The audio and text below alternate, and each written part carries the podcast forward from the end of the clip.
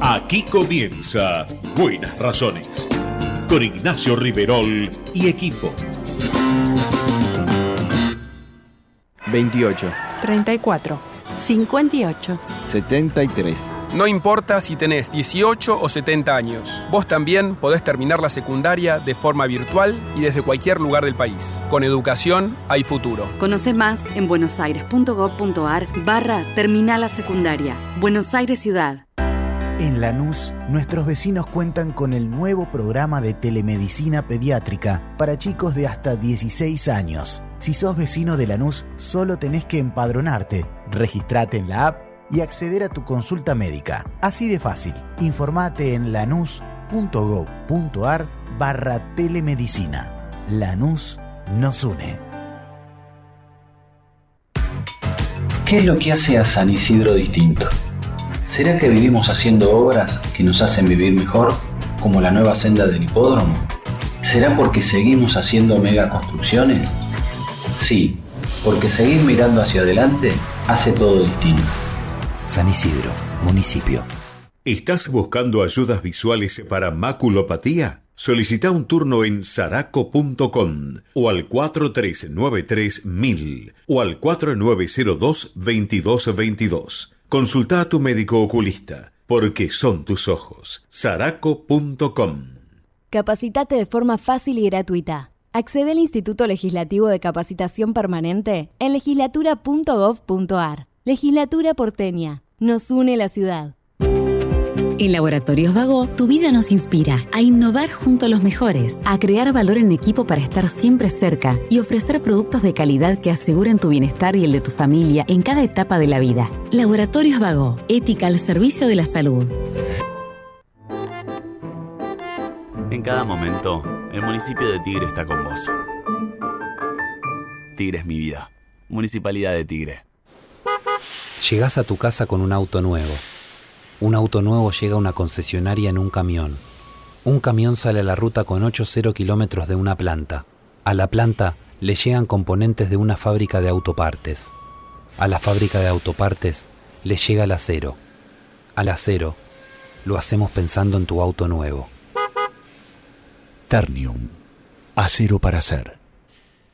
¿Sabías que todos los accidentes por inhalación de monóxido de carbono son evitables? Chequea que la llama de tus artefactos sea siempre azul. No olvides ventilar los ambientes de tu hogar todos los días, verificando que las rejillas cuenten con salida al exterior y las ventilaciones no estén tapadas ni sucias. Y controla las instalaciones internas con un gasista matriculado. Con estos consejos, proteges a tu familia. Metrogas, damos calor. En Vicente López, la seguridad siempre fue una prioridad. 2.000 cámaras, más de 100 puntos seguros y patrullas para seguir recorriendo las calles las 24 horas. Porque cuando de seguridad se trata, no tenemos excusas. Trabajamos para mejorar ayer, hoy y siempre. Vivamos Vicente López. Naturgy te recuerda que alterar las instalaciones de gas de la distribuidora o un medidor de gas representa un potencial alto riesgo para la seguridad de las personas y para sus bienes materiales, además de constituir un delito. Por ello, las instalaciones de gas solo pueden ser manipuladas por personal autorizado por la compañía. Si sos testigo o tenés conocimiento de estas irregularidades, te pedimos que hagas la denuncia. Si preferís en forma anónima al 0810-333-6862 o por mail a denuncias.naturgy.com.ar. Cuidémonos entre todos. Somos Merck, una compañía vibrante de ciencia y tecnología. Presentes en Argentina hace 93 años, brindamos soluciones que ayudan a crear, mejorar y prolongar la vida de las personas. Somos mentes curiosas dedicadas al progreso humano.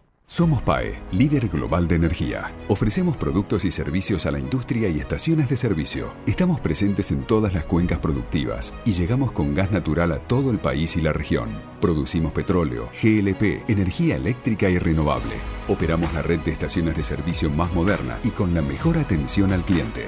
Invertimos, innovamos, crecemos. Somos PAE, energía para la industria.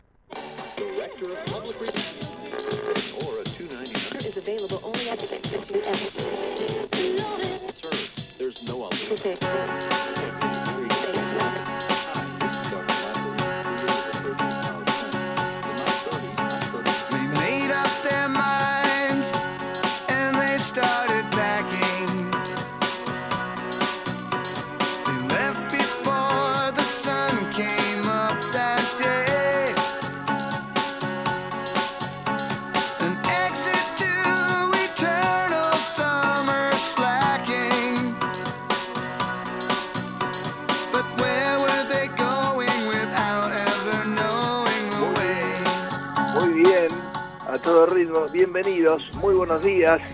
Nuevo encuentro a través de Ecomedios con buenas razones. En la operación técnica, el pulpo Javier Martínez. En la producción periodística, Aldana Romañuk. Como siempre, con toda la actualidad. Bueno, con lo que podemos contar, con lo que se puede soportar, con el corazón y con el alma en la Argentina, que tanto nos duele, tanto nos duele por estos días. Tenemos todos el corazón en Chaco, donde no paran de llegar malas noticias. Eh, porque la Fiscalía, el Ministerio Público Fiscal confirmó, o prácticamente ha afirmado, eh, del lado de la, de la acusación del Estado, que están involucrados los, los tres SENA en, eh, en la desaparición y en la presunta muerte de Cecilia Stratowski. Hay un juez finalmente tomó la causa, esperó que otro se excusara cuando faltaban pocas horas para que se cumpliera aquí el famoso eh, apotegma no escrito del derecho criminal que dice que las primeras 24 horas son las únicas 24 horas, porque allí en la escena del crimen la escena habla, envía signos y cuando eso se, se deforma, como en el caso por ejemplo del fiscal Nisman, lo que sigue después es muy difícil. Ahora en la capital de la República Argentina, 7 grados dos décimos. La térmica, apareció la térmica, después en junio eh, apareció la térmica, no en marzo, abril, en junio, a mediados de junio, más tirando segunda quincena. 5,4. La humedad 87%, la presión alta 1023.4 hectopascales. El viento del sur a 9 kilómetros en la hora. La visibilidad óptima 10.000 metros. Para hoy, con cielo parcial nublado por la tarde y por la mañana con neblina, se espera una máxima de 14 grados. Mañana domingo, uno de los días más fresquitos, ¿eh? 4 de mínima y 13 grados de temperatura máxima. Y como siempre hemos hecho, prácticamente en casi todos los programas, arrancamos con el tema de la salud. Y como nunca, como nunca recuerdo yo, eh, hay una crisis en, todo el sistema que ya no es solamente de medios, sino de medios técnicos, de camas, de hospitales, sino de médicos. Y eso es gravísimo. ¿Por qué? Porque hay pediátricos que están al borde del cierre o de la inoperancia absoluta. El Ludovica de La, de la Plata, un, hospital más que centenario, un hospital emblema, ya no solamente de la pediatría, sino de la medicina argentina. El hospital, el único hospital de niños de La Matanza, el partido más grande del conurbano bonaerense, tiene allí en San Justo, solamente, por ejemplo, atiende guardia, y quien nos está escuchando nos va a decir la aberración de eso, para casos de riesgo de vida no hay guardia por otra cosa en la matanza. Ya no tendrían gente que no viniera de la matanza, gente que no fuera derivada por un médico de la matanza, ahora han subido el escalón y solamente tienen por guardia el Hospital de Niños de San Justo casos de riesgo de vida. El resto, ya saben, se arregla con los hospitales de la ciudad. ¿Sí? Que gracias a Dios puede atender una demanda formidable, pero que cada vez está más al borde de la saturación. Para hablar de todo esto y de la migración de médicos de las prepagas, porque les pagan una miseria, del copado y de todo lo que está pasando, el doctor Norte, como, como siempre con nosotros, que nos ha acompañado durante toda la pandemia y por supuesto ahora, eh, como él lo dijo en su momento, se están viendo por, en varias direcciones los efectos del desastre que hemos sufrido. ¿Qué tal, Tordo? Bienvenido, buenos días. Buen día, Nacho, ¿cómo estás? Bien, bueno, primero arranco por ello, que no es tu especialidad, pero conoces muy bien, la pediatría tiene emblemas en Argentina, porque es un país que además ha sido eh, pionero en materia de digamos, Garrahan, Gutiérrez, eh, todos han sido pioneros, bueno, el nombre que lleva el Hospital de La Plata, y fíjate cómo hay hospitales que están amenazados, todo porque renuncian médicos nombrados, como lo que vos sabés lo difícil que es eso, renuncian médicos nombrados, se van del hospital, porque claro, están cansados de que les paguen mal y encima que no tengan medios. Exactamente, a, ver, y sobre todo en un, en un momento, en una época del año donde eh, el pediatra eh, el pediatra se necesita todo el año, ¿no? Pero hay el pediatra en invierno trabaja un montón, enormemente.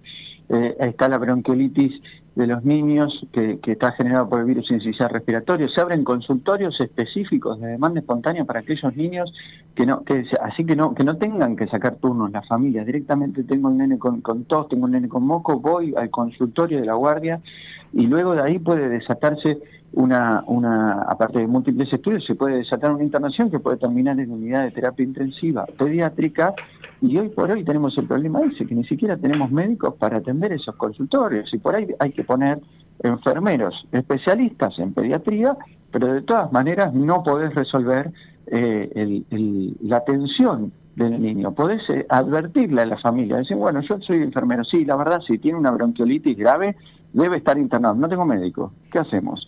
Entonces tenés que automáticamente generar una derivación eh, y como vos bien decías, eh, eh, la, gran absorción de esta problemática de provincia nace en, Capital Federal. Entonces, grandes hospitales de la Capital Federal terminan colapsados también porque atienden de, de, un lado y del otro lado de la General Paz.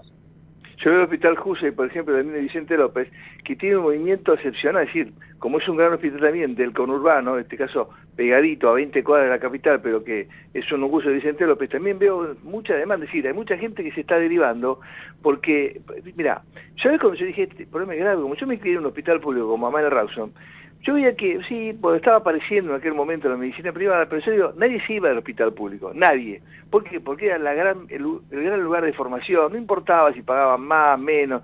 Bueno, el médico vivía de otra forma, era un gran profesional. Hoy, Tordo, están yéndose las prepagas. Esta semana se publicó un porcentaje, 15, para mí se quedaron cortos, 15% se va de la cartilla de las prepagas, sino que se están yendo los hospitales públicos, Tordo, es gravísimo lo que está pasando. Es, gravísimo y, se quedaron cortos con ese porcentaje, es más del 15%.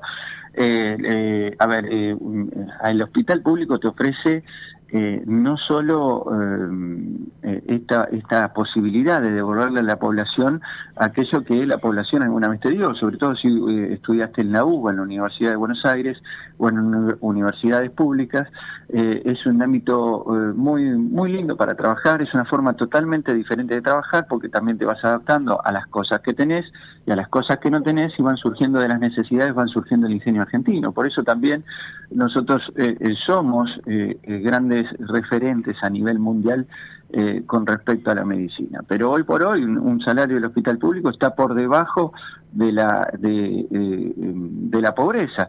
Entonces eh, son pocos los, los honorarios que pueden superar ese límite de la pobreza que están más en, a ver, en, en, los hospitales nacionales. Pero si hablamos de hospitales municipales y provinciales, los honorarios están por debajo de la pobreza. Entonces el médico está obligado a tener varios trabajos eh, y sobre todo, y, si hablamos del ámbito privado, eh, por ahí una consulta médica te la terminan pagando 500 pesos, como muy exagerado. Vos tenés que pagar eh, los gastos del consultorio, la secretaria, menos impuestos a las ganancias.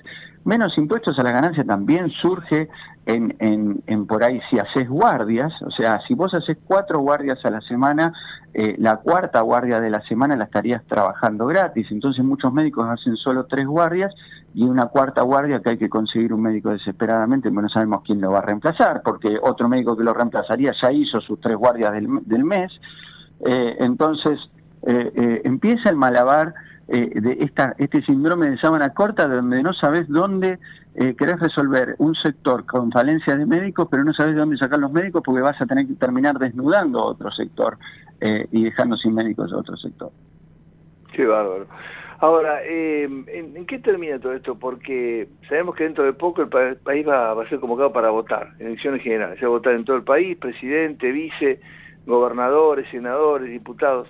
Y por supuesto este tema, como otros temas desesperantes, lo que pasa con la inflación, con la economía, con los alquileres, con la seguridad, va a estar a orden del día, ¿no? Bueno, el tema, ¿quién habla de jubilados? Soy nadie.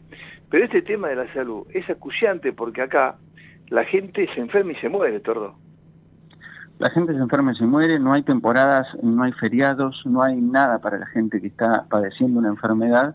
Eh, eh, tenemos un país que cada vez hay más feriados, cuando hay feriados no se puede, no se puede operar, no se puede convocar personal eh, para, para hacer quimioterapias, uno tiene que organizar, reorganizar los turnos, cuando hay paros también, cuando hay paros de colectivos hay que reorganizar los turnos de todos los pacientes. Tenemos un país que no te ayuda en absoluto a la salud. Y que la misma incertidumbre del país, y esto está comprobado, está estudiado, hay estudios internacionales, la incertidumbre económica del país es un factor de riesgo para padecer enfermedades cardiovasculares eh, eh, eh, padecer, entre otras cosas, el aumento de, cortisol, el aumento del colesterol por mala dieta, porque la gente come mal. Entonces estamos generando futuros enfermos y una, y, una salud precaria donde el médico que tiene experiencia dice, no, yo no voy a trabajar por esto. Si me están pagando dos mangos, no puedo trabajar por esto. Encima me quitan los impuestos y demás, me, voy, me vuelco a la parte privada. Aquel profesional que trabaja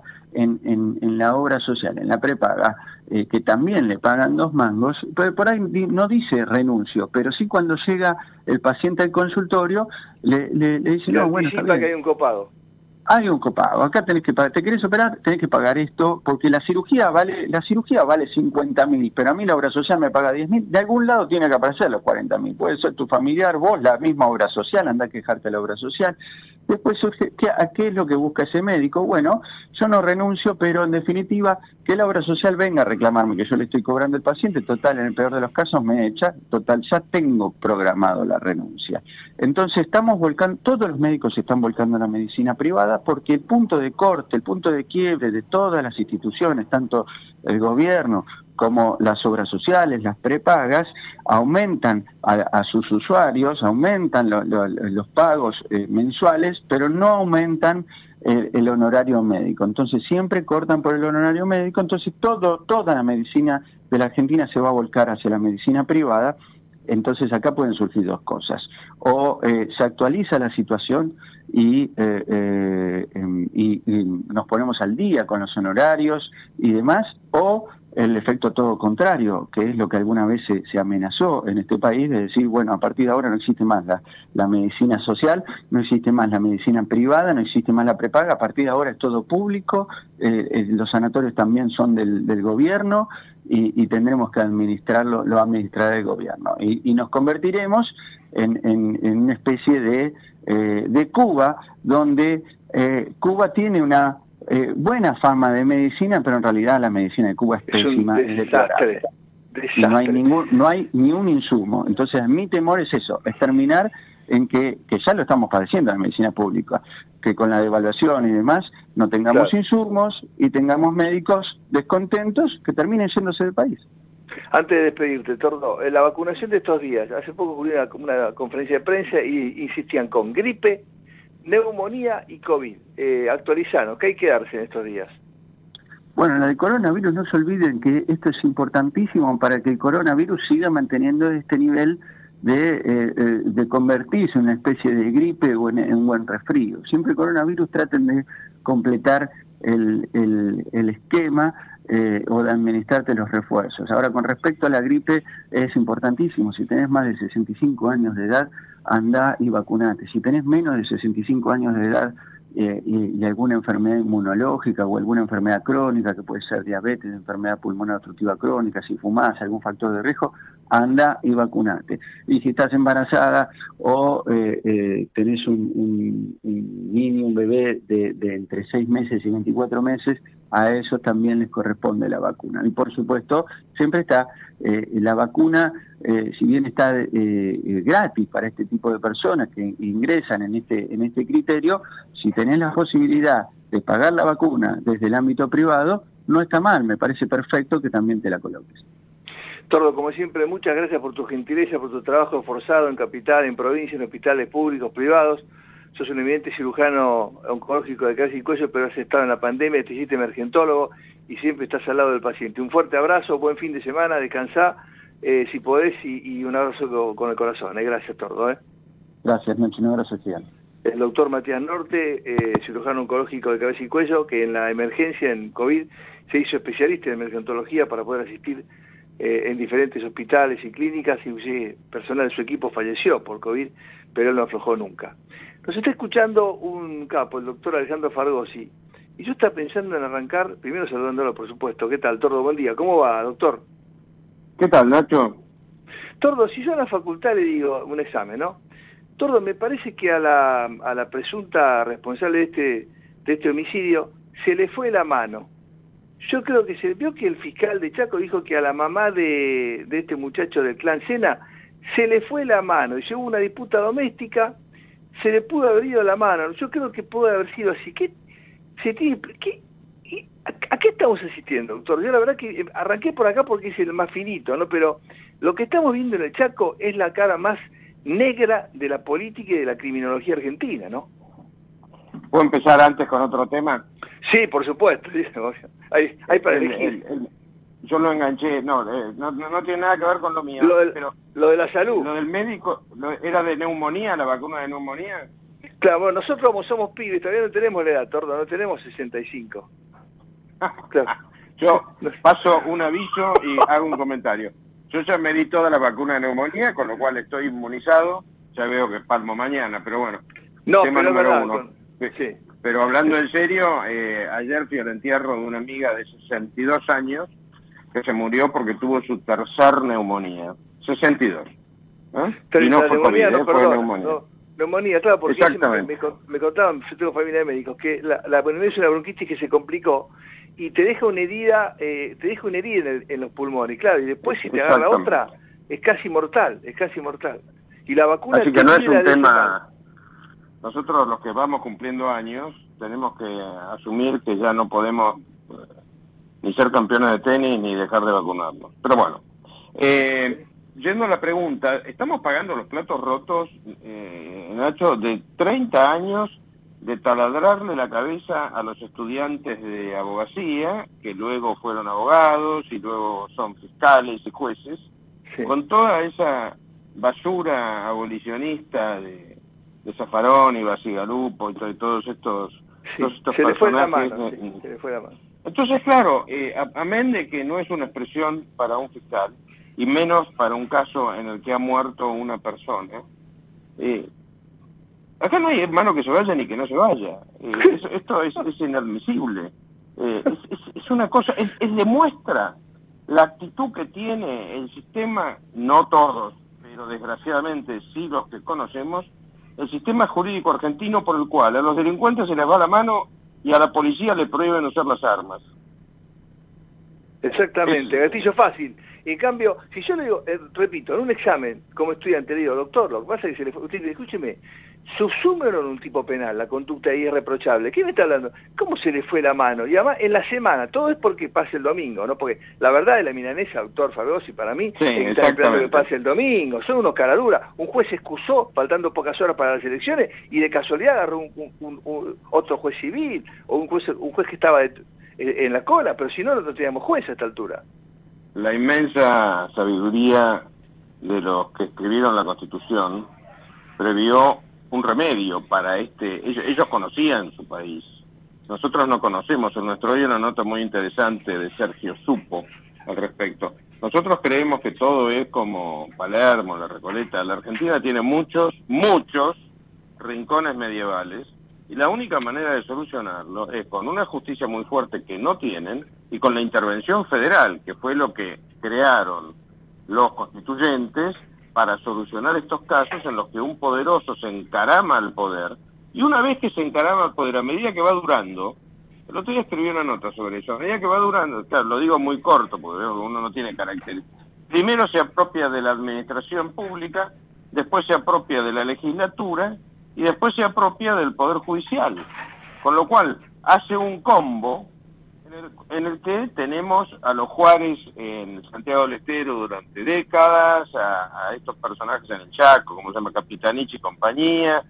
Eh, la Argentina está muy, muy atrasada en términos institucionales en el interior. Gracias a Dios, como también dice Supo hoy en La Nación, gracias a Dios, eh, el proyecto de los Kirchner, que casi triunfó, se está desbarrancando a nivel nacional, pero eso era lo que querían. Es verdad, coincido plenamente con usted.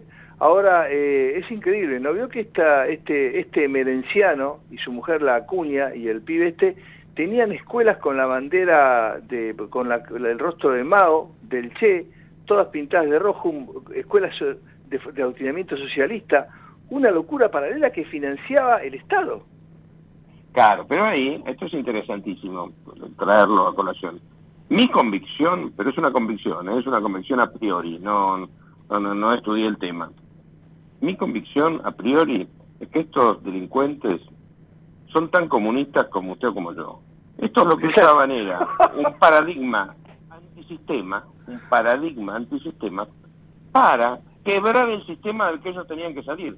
Nuestro maravilloso sistema occidental, capitalista, etcétera, es imprescindible salir de él para que la gente no se tiente en entrar en él y lograr el desarrollo.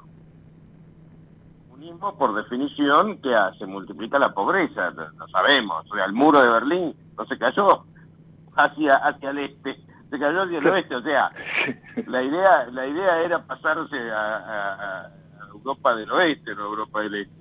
Pero cura con jueces, Nacho, se cura con jueces. Mi gran drama es que siempre terminan ingeniándose, no siempre, pero muchas veces terminan ingeniándoselas para lavarse las manos como Poncio Pilatos y tirar la pelota para adelante. Eso, eso es lo que a mí me, le- le- le- me, me- saca de quicio, Nacho. Te juro que me saca de quicio. Este, este tipo de cosas, hay, hay un, mecanismo, no quiero aburrir a la audiencia, hay un mecanismo que se llama el salto, o por salto, que es per saltum, por el cual la Corte podría meterle mano a un montón de temas que, que van, van a ir arreglando, van a ir arreglando la Argentina. De esto no se sale, no se sale con la economía, ¿eh? Ojo, no nos confundamos con ese tema. Hay una especie de convicción generalizada, desde mi punto de vista, de que nuestro problema es económico. Para decírselo en criollo, como diría ese fiscal, minga es económico. Este tema es institucional, es un tema jurídico, es un tema de respeto de las reglas de juego. Coincido plenamente. Y la última, fíjese una cosa, eh, Capitani cerró su campaña como si nada hubiera ocurrido en Chaco, se vota normalmente y lo que está pasando es aterrador. El gobierno federal callado la boca a la Macina, el sinvergüenza de Pietragala, que para mí es un sinvergüenza, eh, la, la inefable vocera presidencial, etcétera, los que hubieran, ¿usted se imagina si esto le pasaba a un hombre de Juntos por el Cambio, un radical? ¿Usted se hubiera imaginado que sería el país? Ignacio, Ignacio, estos delincuentes hasta han permitido que hubiera elecciones en Tucumán cuando estaban repartiendo guita el día anterior a la elección. Repartiendo guita, no haciendo publicidad o propaganda, repartiendo guita. Repartiendo guita. Todo- Cinco lucas, todo en el, que eh, cinco lucas en, la- en el interior, 10 lucas en la capital. si van a frenar una elección por el mero detalle de que hayan matado, descuartizado y entregado a los chanchos a una persona. Si para estos tipos las personas no son personas, no son personas. O me puede usted explicar que la provincia más rica del país y uno de los ámbitos más ricos del planeta, como es la provincia de Buenos Aires, haya enfermos intoxicados por el agua por el simple motivo de que todavía no hay agua corriente. Un espanto. Y la última, ¿qué opina de Unidos por la Patria? Por la patria con E. Este, Claro, por la patria. Esto, eh, eh, siguen, eh, siguen siempre el libro, el libro de Gramsci, ¿no? O sea, usan palabras grandilocuentes, lindas, simpáticas, la democratización, la patria. Yo me imagino, yo pienso en los que combatieron y volvieron de las Malvinas, que están vivos, y en los, los deudos de los que murieron en las Malvinas, que sí combatieron por la patria, sí, sí dieron, to- sí se unieron por la patria, escuchando a este lote de delincuentes desarrapados y ladrones, porque es lo que son, hablar y usar el término patria es vomitivo.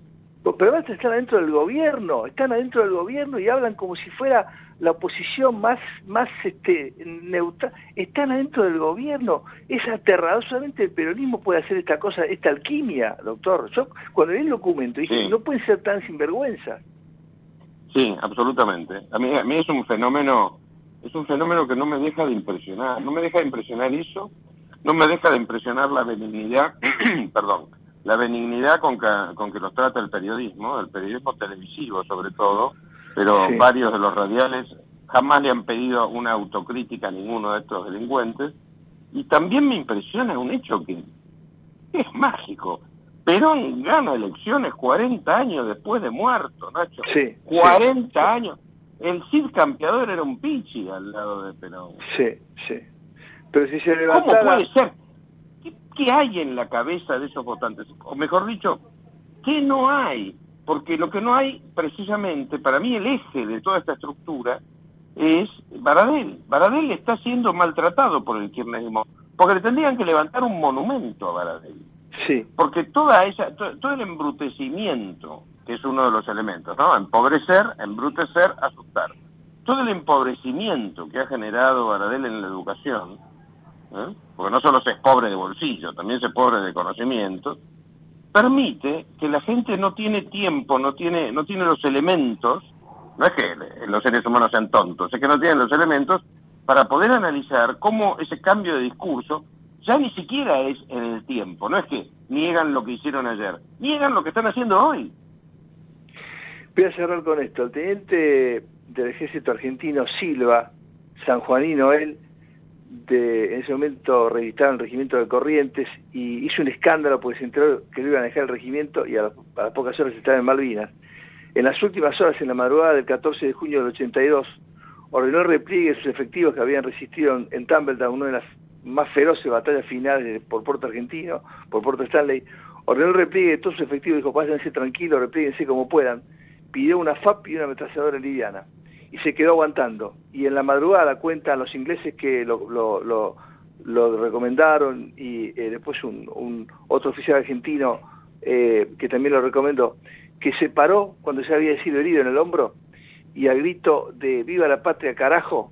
Enfrentó a los que venían a tomar el monte. Eh, fue reconocido por eh, los ingleses y por argentinos. Y ahí dijo esa palabra, viva la patria carajo. Si se levantara Silva y ve lo que están haciendo con su palabra, agarra otra vez la ametralladora.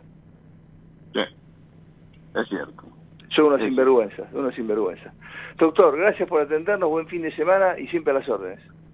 Igualmente usted, Nacho, gracias. Gracias, doctor Alejandro Fardossi. Esta semana lo, lo compartí, seguramente ya debe estar eh, escuchándonos Marcelo, porque otra vez se cumplió un nuevo aniversario de la, caída de Puerto Argentino y bueno, se, volvieron a recordar esas batallas finales en los montes, que son montes muy bajitos, eh, es, muy, es muy especial la, topografía de Malvinas, es un territorio insular en el Atlántico Sur, donde no hay árboles, en serio, no hay árboles, aunque no lo puedan creer, no hay árboles hay una muy pequeña vegetación, pequeñas matas, muy pequeñas, y hay montes, eh, largas como, las que usted ve, por ejemplo, en Entre Ríos, en Uruguay, esas pequeñas hondonadas, y subidas y bajadas, bueno, así, así es Malvinas. Muy árido, hay turba, es una especie de piso arcilloso, muy particular. Eh, por eso hubo tantos pies de trinchera y demás. En esos montes que rodean eh, la capital de, de las Malvinas se las batallas finales. Uno de los héroes fue justamente el teniente Silva, un hombre del ejército argentino que estaba con asiento natural en Corrientes, en Monte Caseros, y cuando le dijeron que él se quedaba en el regimiento, armó un escándalo tan grande que a los pocos días estaba en, en el Teatro de Operaciones del Atlántico Sur. Y en las últimas horas resistió solito una posición, repito, con dos ametralladoras diciendo viva la patria. Si se levantara y tantos otros, tantos héroes, ¿sí? porque la conducción fue un desastre, Malvinas fue un episodio oscurísimo en nuestra historia, pero por supuesto alumbró la democracia, alumbró el final del gobierno de facto, pero también alumbró la memoria y la imagen de muchos héroes, de todas las Fuerzas Armadas, de la Fuerza de Seguridad, de los civiles, a los que nunca tenemos que olvidar. Si queremos algún día ser un país más o menos digno, no debemos olvidar nunca a los que cayeron en Malvinas, en el Atlántico Sur, en el territorio eh, continental, porque eso sin importar lo pésimo de la conducción, eh, el gobierno sin democracia, sin república, sin derechos humanos, sin recursos, con una pésima planeamiento estratégico de la guerra, igual dieron su vida, sin pensar en otra cosa que defender lo que ellos consideraban que era la patria con mayúscula y en serio, sin egoísmos y sin corrupción. No debemos olvidar nunca a los héroes de Malvinas, si queremos ser un país serio. Si no, seremos un mamarracho como ya lo somos. Eh, Javier Martínez en la operación técnica, Aldana Romañuc en la producción periodística hasta las 11 de la mañana. Nos quedamos aquí en Ecomedios con buenas razones.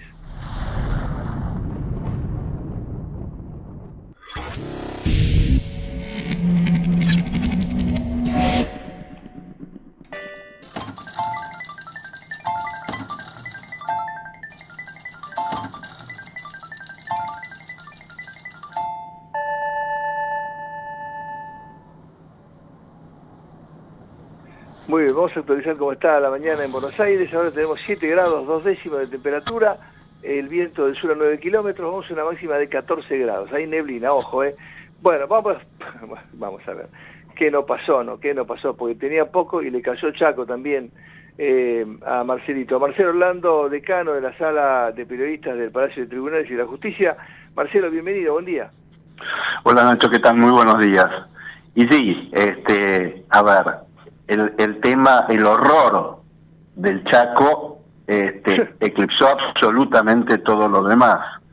Pero, pero bueno, este, realmente es increíble lo que lo que está pasando en, en, en la provincia del Chaco, ¿no? Una provincia que mañana tiene elecciones este, y eh, y bueno y ha pasado este, esta desaparición de Cecilia hizo que mira vos sabés que a- al kirchnerismo esto le, lo va a complicar seriamente porque sabés que me hizo acordar ellos siempre este, asocian determinadas situaciones que era la oposición, qué sé yo, con la dictadura.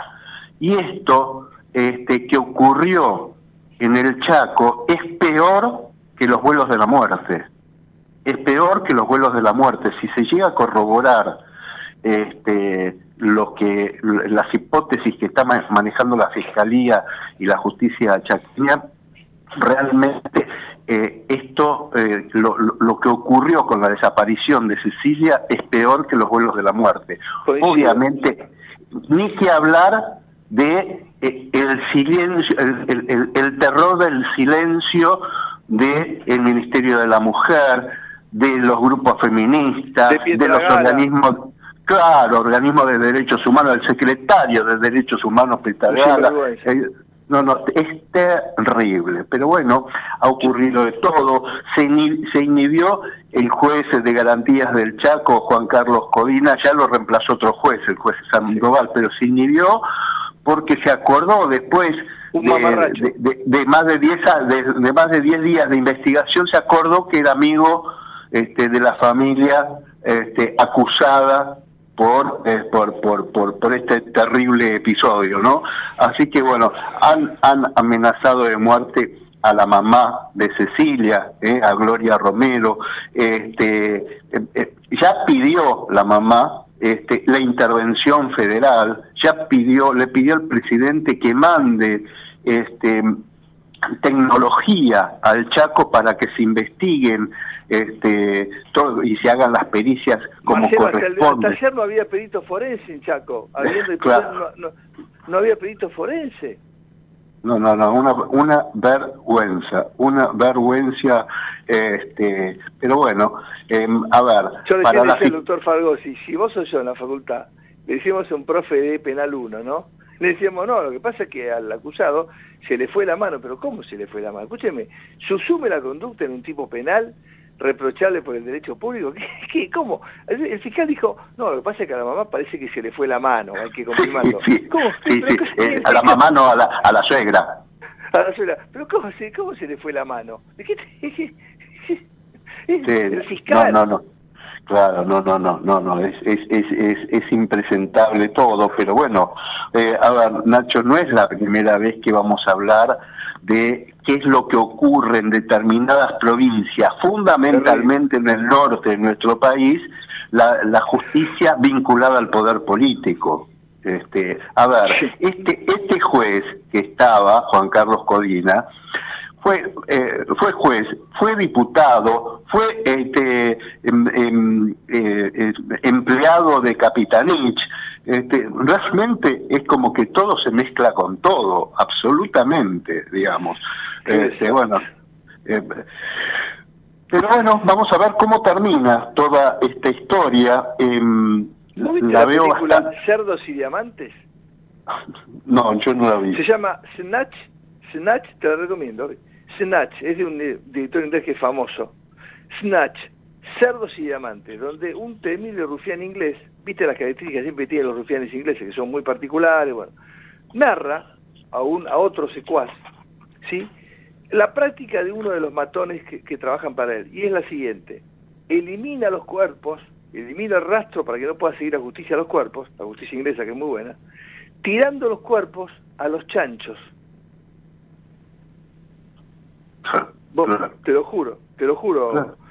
Viste que una hipótesis es la chanchera y otra es un, un basural. Pero Un fíjate, basural, se- de ahí se le, se le fue la mano, o sea, se le tiró a los chanchos. Es una cosa Claro. de locos. No, no. Bueno, por eso yo te digo, esto se tiró a los chanchos, en los vuelos de la muerte se lo, se lo tiraban a los pescados para que no quedaran rastros, y ahora se lo tiran a los... No, no, es terrible, es terrible. Pero estos señores feudales, estos señores gobernadores que son dueños eh, como si fueran patrones de estancia, este, ya no, ya, ya, ya no, no hay nada que nos llame la atención. Esto Nada, ocurrió en Santiago del Estero, ocurrió en nada. Tucumán, ocurrió en Catamarca con María Soledad. Digo, eh, eh, es terrible y, y, y, y bueno, y sigue ocurriendo, y sigue ocurriendo. Y vamos a ver qué pasa el domingo, porque vos que conocés muy bien el paño político.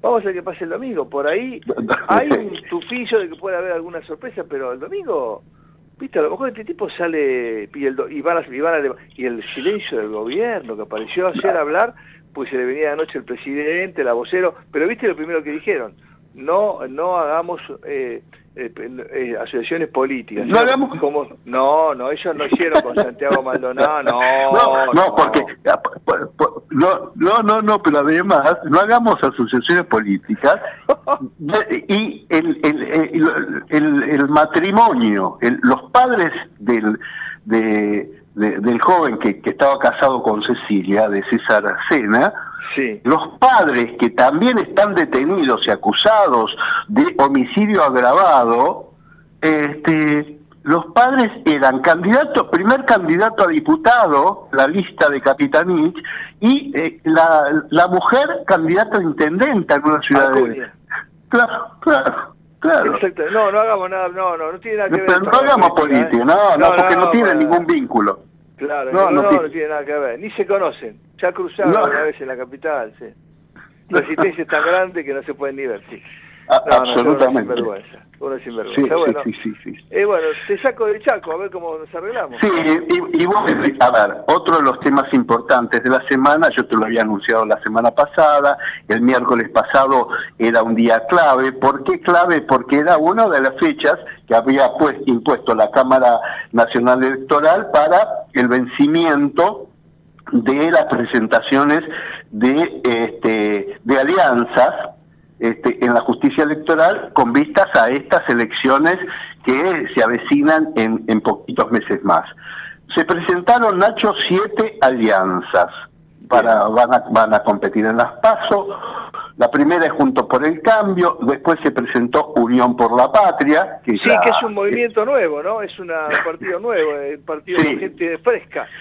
Sí, sí, sí. Y eh, el- el- están compitiendo con Burlando, digamos, viste que bien nuevitos. Sí, sí, sí. Creo Este, que el, el sublema es la revista dislocada. Sí. Sí, sí, sí, sí. Bueno, eh, eh, también están están compitiendo con la Alianza Libertad Avanza de Javier Milei. Este, em, se inscribieron también eh, eh, Hacemos por nuestro país, eh, eh, del gobernador de Córdoba, Juan Schiaretti. Principios y valores del ex Ese me secretario, gusta tu mucho, amigo. ¿eh? Me gusta Sí, mucho porque creo que vos y yo te- ahí tenemos tiene dos votos, ¿eh? Me gustan los tres candidatos, me gusta Moreno. Moreno, eh, eh, la línea, la, la- la línea de, la línea de, de- este, de- de- de ataque es Moreno, Luis de Lía y Alberto Samil. otra que la máquina. ¡Qué trío! ¡Qué trío!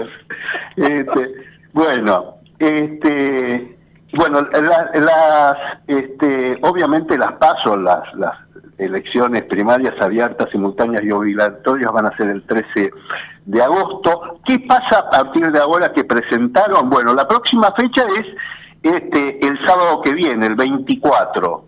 Ahí tienen que presentarse las listas y aquellos partidos este, únicos que quieran competir en el año electoral. A ver, digo, eh, como el de Alejandro Biondini, bueno, esos partidos este, minoritarios, digamos, se, se presentará seguramente este, los partidos de izquierda. Este, ahí, se, esto es el próximo 24 eh, de, de Marcelo, junio. te pregunto, corregime, ahí ya con nombres propios, por ejemplo, el partido y sus candidatos y- o sus precandidatos. Sí, sí, las, las listas como van a ir, los candidatos. Pero ojo, los partidos no pueden tener, expresamente no pueden tener nombres de candidatos. O sea, vos no podés decir, ah, este, em, em, juntos con Perón. No. No, no, no. Este, este, eso está prohibido por ley, digamos. Vos este, tenés que presentar este, los partidos políticos ya existentes que ya tengan reconocimiento. Y a partir de este, en las primarias, bueno, primero la jueza Servini de Curía, la jueza federal con competencia electoral, este, tiene que este, analizar toda la documentación, corroborar que están en condiciones de participar en las en las este, elecciones, oficializarlas y también después con los apoderados de los partidos políticos que creo que este que mm, sí van a reunir ayer, pero creo que ayer no pudieron, no, se, no, no llegaron, no lo pude confirmar, pero se van a reunir este en la semana cortita que comienza el miércoles. El plazo se puede, eh, veamos, son dos, eh, eh, es el viernes, el sábado se puede extender hasta las 12 de la noche. ¿Cómo es del sábado? No, no, no, el, el sábado a las 12 de la noche, vos pensás que el, el miércoles este, se, se presentaron a las eh, 23.50. Este, esperan, esperan hasta último momento, sí. Este, todos los partidos que se presenten van a tener que obtener, Nacho, este, el 1,5% para poder competir en las elecciones nacionales. Si sacan menos del 1,5% de los votos válidamente emitidos, este, no van a poder competir el 22 de octubre próximo. Así que, bueno, este, tienen, tienen que, esforzarse este, todos los partidos y todas las, las este, alianzas para poder sacar este, un mínimo para poder competir en las elecciones que, nacionales. Este, así que bueno, vamos a ver cómo, cómo sigue, sigue todo el tema, este, porque realmente eh, la, la jueza de Servini de Cubria es muy estricta en todo esto, eh, realmente... como Ramos Padilla, así muy, muy, muy serio, muy Ramos Padilla. bueno, Ramos Padilla tiene ni más ni menos que, que la provincia de eh, Buenos Aires. el Dios principal distrito del país.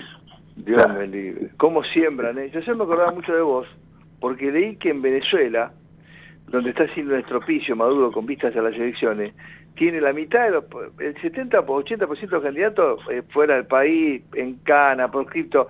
Y ayer el Tribunal Electoral, que es un unicato de él, volvió a, modificar la cancha. Otra vez hizo trampa de nuevo. O sea, la justicia electoral, el Tribunal Superior, hizo un desastre ayer y me acuerdo, digo, mira, mira, si esto pasa. Pero acá vamos camino a eso, digamos, porque esta gente la dejamos, van a hacer eso. En Venezuela, faltando poco tiempo para que cierre otro plazo, Maduro hizo otra modificación, con lo cual sigue dejando afuera a, lo- a los opositores.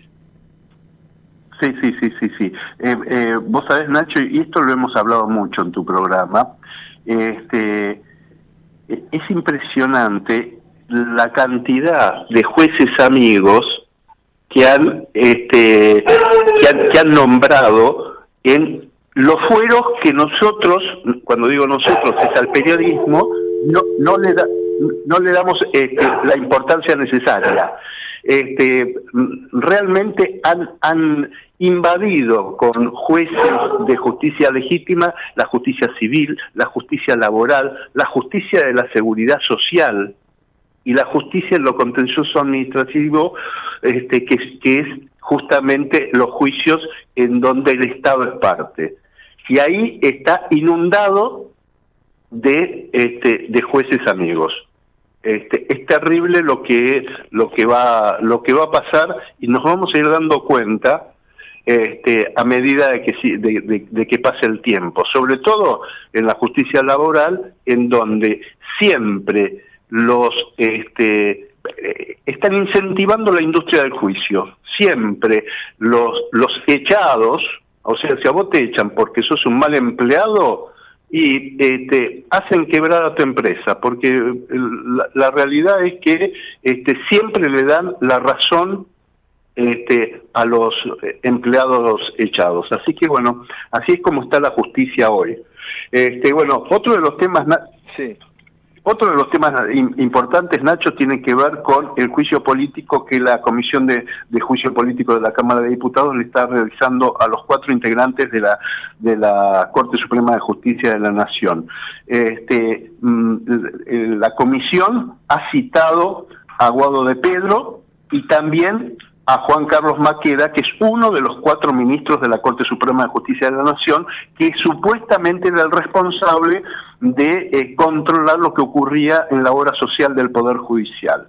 Bueno, este, yo ya te adelanto que Maqueda no va a asistir este, a la... A, a- ¿Por qué? Porque dice que es un circo. Es ¿eh? una payasada, Este, claro. Es una payasada, sin no ninguna duda. nunca. Y mira, quiero cerrar con esto, porque vos este, lo cubriste brillantemente en aquel momento. Habló la, la hermana Peloni. Marta dijo, Capitanich, al igual que todos los gobiernos corruptos, lo primero que hace al asumir es crear una Secretaría de Derechos Humanos y de Género. Y vos fijate, dice la hermana Peloni, eh, qué incoherencia, porque cuando aparecen estos casos no se hacen presentes, dijo la hermana. Quien plantea paralelismos entre el caso de Cecilia Strisowski en Chaco y el de María Soledad Morales en Catamarca, Marcelo, que cambió para siempre la política en la provincia, ¿no? Absolutamente, absolutamente. Y a mí me hizo acordar tanto a María Soledad Morales, porque esta semana hubo una multitudinaria marcha con antorchas, con velitas, este, en la plaza principal este, de Resistencia en Chaco.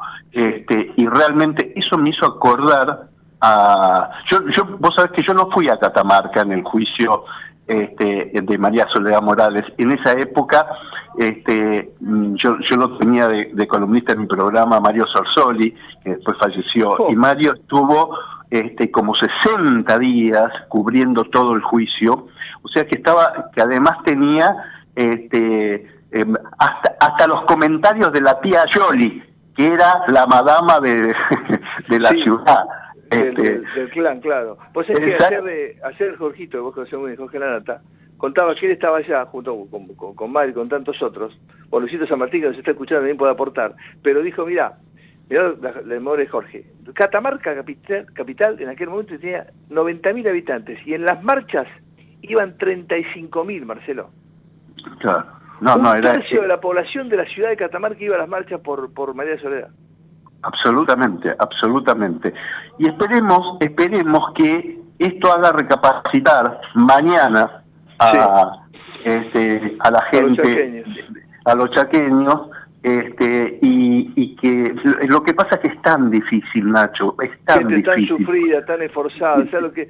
Y además son, son- son- este, este, este, dependen, para comer, dependen del gobierno. El porque- 60% de la plantilla de la provincia es Estado, subsidio. Absolutamente, absolutamente, absolutamente. Bueno, los datos ahí Luis los debe tener, este, pero pero hay hay como 10 provincias que este, que, que, bueno no no cobran no no, les cobran impuestos este, a los chaqueños. Este, viste la BL y todo esto que pagamos nosotros no, no porque si a ellos se los paga la nación Pues es que eh, Formosa solamente genera el 4% de los el 96% se lo manda a la nación. A este, a este déspota maniático de, de Infran. Absolutamente, absolutamente. Por eso Bueno. son feidos. Pero además es como que no le llega a la gente pobre lo que manda la nación. Le llega a los poderosos. A Vos este tipo que millonario mereciano. Absolutamente, son todos. Son todos, son todos millonarios, son todos millonarios. Esto ocurre en Entre Ríos. A, a ver, en Entre, en Entre Ríos eh, era famoso este, un senador, pero, ahora se me parece, pero muy, muy famoso senador, y, y todos decían, ah, sí, la capital de Entre Ríos sí queda detrás de la casa del, sen- del senador, ¿viste? Claro, es claro, una cosa... eh, este, no, no, no, este, es terrible. Hablando esto- de millonarios, va- vamos, va- vamos a presentar a uno. No, sí, Claro. el, el, el- Pero es millonario el- en amigos. Él es millonario en amigos.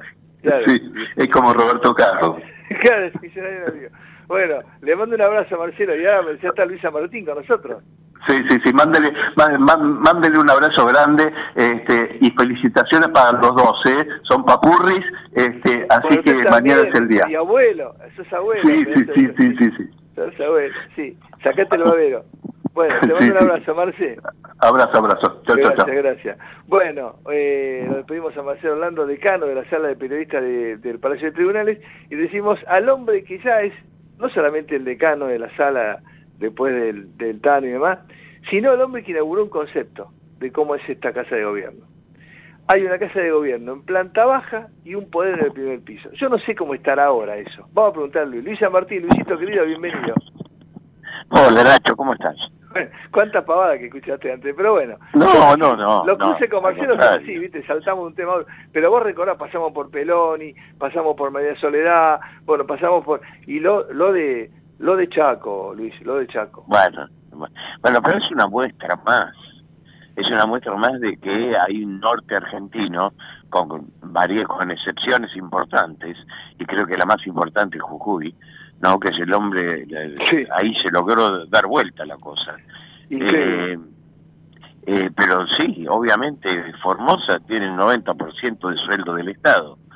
Eh, o, o sea que el señor feudal eh, sigue manteniendo sin ningún tipo de problema y cuando sucede algún episodio que se le escapa a la política, de los tantos que hay, pero que se le escapa, esta vez, como es el caso del Chaco, se le escapó, ¿no? Se escapó hace muchos años en Catamarca, ustedes lo contaron muy bien, eh, ahora se le escapó en el Chaco, es más o menos lo mismo, ¿no? Eh, Ahora de vos una- que, que has transitado tanto tiempo, lo sigues haciendo a los pasillos del poder, viste que estas cosas inmediatamente impactan y es muy difícil, esto por, por técnica, por músculo, es muy difícil que los tipos se queden callados. Fíjate el presidente recién el jueves dijo algo, o el viernes, y también la, la Macina y este sinvergüenza de Petragala que no habla, los que hubieran hecho un desastre si en la oposición, y salieron a decir lo primero que no hagamos, no hagamos un, un paradigma político, no, no, son unos sinvergüenza, Luisito, no, esto no se dio nunca. No, no. Este, se ha visto, hemos tenido otros episodios históricos como como viene sucediendo cuando el peronismo, digamos, este, se ve amenazado. Eh, esto es una realidad eh, absoluta, ¿eh? Eh, Cuando el, el ejercicio del poder de esta forma se ve amenazado, pasan estas cosas. Doble Casa Rosada, ¿no? Una en el primer piso con algunos que están charlando. Ahora se ha activado un poquito más. Ahora se porque, mezcló eh, todo para mí ahí todo, ¿no? Está medio como Sí, embarrullado. sí, sí. Sí, bueno. eh, ahora, eh, vos sabés que cambian los estilos. Ahora, por ejemplo, tenemos un primer piso más activo que la planta baja. ¿Y por qué te digo? Porque en el primer piso hay aspiraciones ciolistas. Te lo digo para como una, digamos, que sea eh, Pero que apareció el título de una obra de teatro. El título de una obra de teatro es eh, Aspiraciones ciolistas. Sí, me gusta. Mira, planta- Puede ser un partido también, aspiraciones siolistas para esta campaña. Claro, sí, sí, recibe. Este, y abajo, en la planta baja, tenemos una depresión de pedrista. Eh, ¿Y por qué digo esto? Porque de Pedro sabe perfectamente bien que no mide. No mide. Como no mide ninguno de los chicos de la cámpora. Por eso los dos grandes candidatos que tiene eh, Cristina eh, guardado en la cartera, ¿no? Porque no sé si usa bolsillos. Este, tiene tienen nombre y apellido y tienen inclusive combinaciones. Sí, hubo un modelito blanco que usó, un modelito blanco que usó de vestido que tenía bolsillos. La verdad es que apareció con la mano en los bolsillos, sí. Mejor que no la saque porque no sabemos qué puede tener, ¿no? Pero yo no entiendo, todos dicen que en una interna Scioli le gana de Pedro, ¿no? ¿Quién? Scioli, todos indican que... Sí. Claro, claro, claro. Sí. Eh, el problema de Pedro es que es desconocido y viene con, con todo lo que es el arrastre de la mala prensa que tiene la cámpora y la mala la- las manos los malos eh, este elementos con que cuenta ¿Sabés qué me dijeron a Así mí, que, Luis? Que vos lo conocés muy bien. pensá- Me dijeron que el peronismo la está esperando a la cámpora. El peronismo está muy preocupado por la Claro, el peronismo está esperando a la cámpora. por dos motivos. El primero por lo que significa, digamos, desde el punto de vista publicitario electoral. Y ahora te voy a dar quiénes son los candidatos. ¿no? Y, y por el otro lado, porque han ocupado todos los puestos posibles. todos los puestos del Estado están ocupados por chicos de la capa, chicos que no son tan chicos, ¿no? Sí, ya no todos de son 40 para arriba. Y todos millonarios. Eh, eh, y, y todos con, no, no sé si todos millonarios, muchos millonarios, pero sobre todo muchos con muy buenos sueldos. O sea, el sueldo promedio del argentino trabajador está en 200, 300, ponerle un algo muy bueno, 500, 600, esto no baja de, de 900 palos, de 900 pesos. Sí, sí, ¿no? sí, 900 Allá no sé cómo decirlo, pesos, Recalde, palos, ¿te acuerdas cuando Recalde 900 cobraba mil. dos, dos sueldos de CIO? Cobraba el CIO de Australia y CIO de la línea, Recalde, el pibe, que ahora no sé qué... Sí, ¿te acuerdas? Bueno, sí, sí, sí. sí, sí. Bueno, entonces, eh, estos muchachos que ya tienen ocupados esos cargos, eh, son los que a la larga van a ser muy difíciles de sacar de esos cargos. Pero lo importante acá es lo político.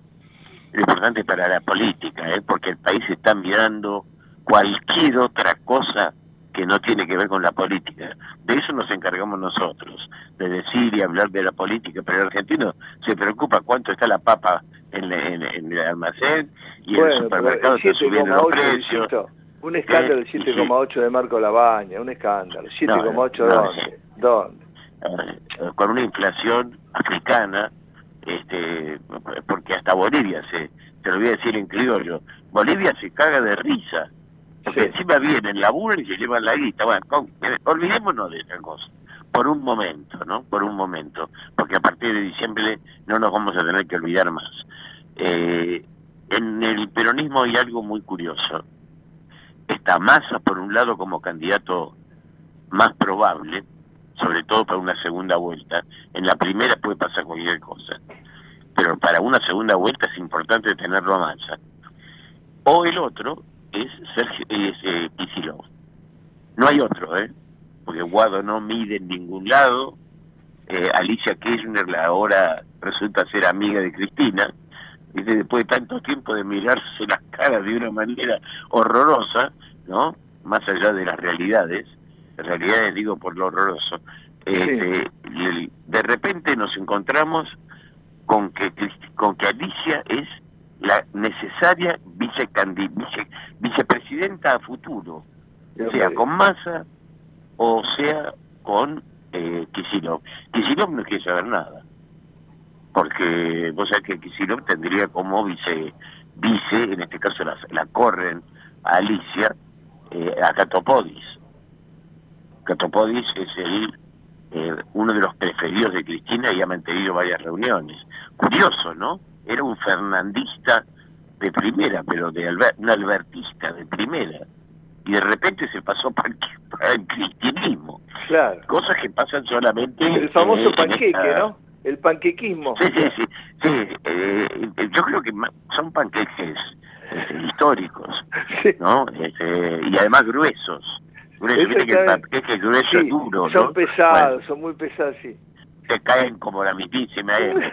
Bueno, este, en cambio, que si no, eh, si va como presidente, es, ¿a quién metemos como candidato en la gobernación de la provincia de Buenos Aires? Porque el único que más o menos tiene votos es Kicillof. Entonces, ahí otra vez, a ver qué aparece. ¿Qué tipo? Kisipodis. El Catopodis, perdón. Me mezclo Kicillof. Parece Catopodis. Eh, sí, sí, son todos muchachos K. Empiezan con K en sus apellidos. ¿No? K, K, mucha caca ahí. Claro, mucha caca. esto. Sí, y, Sí. eh, ¿observás un fenómeno de desmoronamiento de mi ley? Mi ley está hecho pedazos. Porque mi ley no tiene candidatos, partamos de esa base. El único candidato es él y la chica que la acompaña. Va, la chica grande ya que lo acompaña, que me olvidé el apellido. Villanueva. Eh, sí, exacto. Muy ¿no? buena boda. Eh, lo- eh, eh, eh, algunos dicen que tiene ancestros allá por la época de Goebbels, pero no creo que sea así. No, no, no, no quiero meterme en esos terrenos tan, tan raros. ¿no? Eh, y aparte que pueden ser hasta mentirosos. Claro. Eh, pero lo cierto, lo cierto es que cada uno de los candidatos que ha ido nombrando, o por una causa penal, o por algún problema de cercanía con Sergio Massa, o alguna cuestión parecida a esto que te estoy mencionando, fracasan. Claro, el último Entonces, se le bajó, pasó- el de Buenos Aires Brito se le bajó por nada, se le bajó por para mí porque vio que se le viene la noche y no quiso... No, obvia- eh, claro, obviamente. no, quiso ir en Este, tren fantasma. Obviamente. Pero, pero vos sabés que eh, es el tercer candidato de, de él kirchnerismo. Eh, estoy hablando de Milei. ¿eh? Es Sí, yo candidato. coincido con eso. Ahora, fíjate que hace o sea, poco... es la, es, es la masa. Pero corregime, hace poco el kirchnerismo dijo, ojalá que siga creciendo Milei. Son tan sinvergüenza que favorecían que creciera Claro. Milei, ¿te acordás? No, es, que, es que no hay nada mejor para toda esta caterva de políticos que tenemos este, del kirchnerismo, ¿no? Que quiere ser presidente y son los es el ministro de Economía del 7, coma y pico por ciento de inflación de este mes, ¿no? Y viene con 8, viene 6, nunca baja de 7. Cuando quería tres, ¿te acordás? Dijo para ser dijo presidente de la República. Sí, sí. Y el otro, Solamente- que quiere ser presidente, que es Kicillof, eh, eh, tiene un promedio de crímenes en la, en la provincia de Buenos Aires que no se no se sostiene. No, le Ah, están esto cerrando los hospitales pediátricos, viste, se le van los médicos de Ludovica de La Plata. Exactamente. Claro, Exactamente. O sea, podemos dar muchos nombres y muchas situaciones. O sea, fíjate vos cuáles son los dos candidatos que tiene el kirchnerismo, con todo respeto lo digo, ¿no? O sea, ellos han optado por ese camino, el camino que más eligió eh, en ese caso, que va variando de acuerdo a las épocas más. ¿No? Este, ya a veces es blanco, a veces es negro, suele ser gris, este, pero va variando por todos los matices este, de, de- de las coloraciones políticas habidas y por haber. En este caso, con una cercanía a mi ley que llama la atención. Él no lo dice ni lo dirá nunca. Mi ley no lo dice ni lo dirá nunca. Pero a la larga, a la larga, Nacho, vos sabés que mis pronósticos suelen tener un éxito bastante importante en porcentaje, ¿no? A la larga los vas, los vas a ver juntos en alguna foto, Upa. sea ahora día- o, sea futuro. Sería demoledor eso, ¿eh? porque muchos sospechan que era funcional.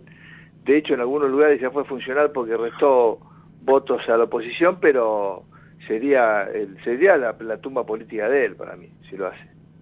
Sí, sí, pero vos sabés que les importa muy poco, resucitan. Ah, claro, sí, después se ponen otros, se ponen, claro, O sea, los, poli- políticos, los políticos fracasan, se mueren, políticamente hablando, ¿no? Resucitan. Son como Sí. el cristianismo, tienen una cosa increíble, ¿no? Eh, y siempre son los mismos de la Argentina. Vos acordate Claro, como la, del como, año la historia, como la historia de Lázaro. Levanta Claro, son Claro. Son todos Lázaros. eh, se levantan, andan y no casi digo una barbaridad. Claro, se levantó, Este- como es el chiste, se levantó y andó, anduvo, boludo, sí, anduvo, boludo, ¿se acuerdan el chiste famoso? Sí, Ah, claro. Es que andan andan volómetros un tiempo y después dejan de andar otra vez. ¿no? Es así, es así, es la historia misma.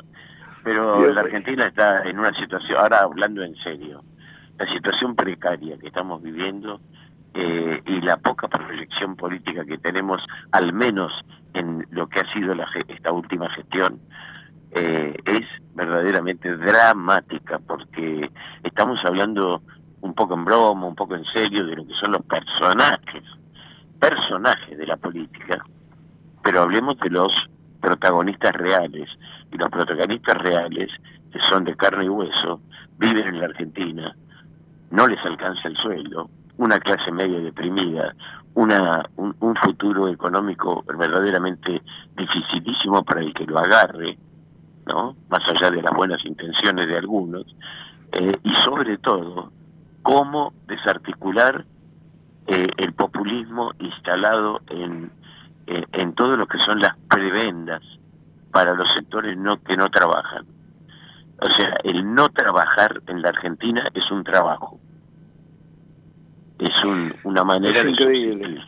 No, te- romper eso, romper eso, Nacho, no sé cómo van a hacer los políticos. Yo te escuché pensar en lo siguiente, eh, ayer te escuché una explicación eh, económica.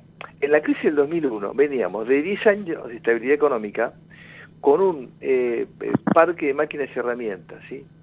Eh, renovado, obras públicas flamantes, una ola muy fuerte de inversiones, salarios en dólares, etcétera, etcétera. Y la crisis duró poco, digamos, fue profunda, pero duró poco porque yo recuerdo que explicaciones, por ejemplo, de Mimi López Murphy, un día tuvo que viajar a Japón para explicarle a Toyota Corporation que el, el, el balance de Toyota daba patrimonio neto eh, negativo. Y decía, era imposible, era solamente por un tema de la devaluación que fue de 1 a 3, 3 y pico. Pero en pocos meses Argentina pasó a tener eh, saldos exportables, eh, eh, digamos, superávit eh, financiero, económico, monetario, etcétera, etcétera, porque la crisis fue corta. Hace cinco años que estamos, mínimo que estamos en crisis, entonces nos ha destruido, fíjate, están la, la famosa categoría, categoría nueva de los trabajadores regularmente registrados pobres. Hoy si trabajás, lo que nunca pasó en Argentina, sos pobre igual. Claro, el, el trabajador regulado, eh, el, el- ¿cómo se tiene dice? aportes, los, trabaja- social, los trabajadores blancos, los trabajadores blancos, en blanco, llegaban a fin de mes, o llegaban a lo mejor con dificultades, pero llegaban, tenían proyectos, tenían proyecciones, y estamos hablando de un porcentaje más grande de la población de lo que hoy imaginamos. Hoy tenemos Eso, que hoy- hoy imaginar... el regularmente registrado cayó muchísimo. Hoy hay un, bueno, el principal, Luisito, vos lo conocés muy bien, el principal contratista no regularmente registrado del país es el Estado. Obviamente. Que tiene la mayor Bueno, cantidad de eh, trabajadores en negro. sobre todo lo- empezamos la conversación de esa forma, ¿no? Con el gran contratista que es Formosa, que es Chaco y, y no quiero mencionar algunas otras provincias para no herir susceptibilidades intrínsecas. Pero estamos por ahí también, ¿no? O sea, fíjate, date una vuelta por corriente, qué sé yo. no sé. Eh, me- hay que enviarse, no, ni te cuento para el lado de la cordillera las cosas que pasan, ¿no? Pero eh, Acá hay cuatro o cinco provincias viables hoy, Luisito. Vos lo sabés muy bien, porque recorrido el país sí. de arriba abajo y de. Acá viable y después puede- otras cuatro o cinco que pueden ser... El resto, como no replanteen el tema, generen trabajo. Vos fíjate, hay un... Esto lo conocés muy bien. El litio es un elemento que está en varias provincias. Hay por lo menos 18 proyectos. Solamente dos están operando. Uno en Catamarca y otro en Jujuy. Pero La Rioja, que ganó este, este, este, este mamarracho de, de Quintela, ya tiene un proyecto para declararlo bien estratégico. ¿Y entonces qué va a pasar? Lo que pasa en Bolivia, que tiene el mayor seguimiento del mundo de litio, pero no hay un mango de inversión. Porque la inversión no va donde el Estado se te puede apropiar de la renta. Entonces, la única provincia que está produciendo es Jujuy y Catamarca un poquito, pero como tiene La Rioja cerca, las inversiones no van a ir, Luisito, y son provincias que se pueden hacer ricas con eso, pero se lo van a afanar igual. Entonces, eso, eso- Mira, eh, es tal cual, tal cual, pero además, eh, para que los argentinos lo sepan, yo creo que lo saben de memoria, ¿no? Acá hay las provincias que están, que sostienen a las otras, ¿no? Cuando podría ser al revés, podría, porque po- tenemos litio en el norte, salinas importantes, tenemos este mucho hierro, es decir, hay, hay petróleo en el sur, Luisito, hay cantidad Petróleo, de, Chubut de tiene petróleo y gas y es una provincia destruida por el peronismo, por eso la va a ganar Torres. Chubut tiene Por petróleo y gas, al pequería. Al país lo, lo, lo especifico de la siguiente manera.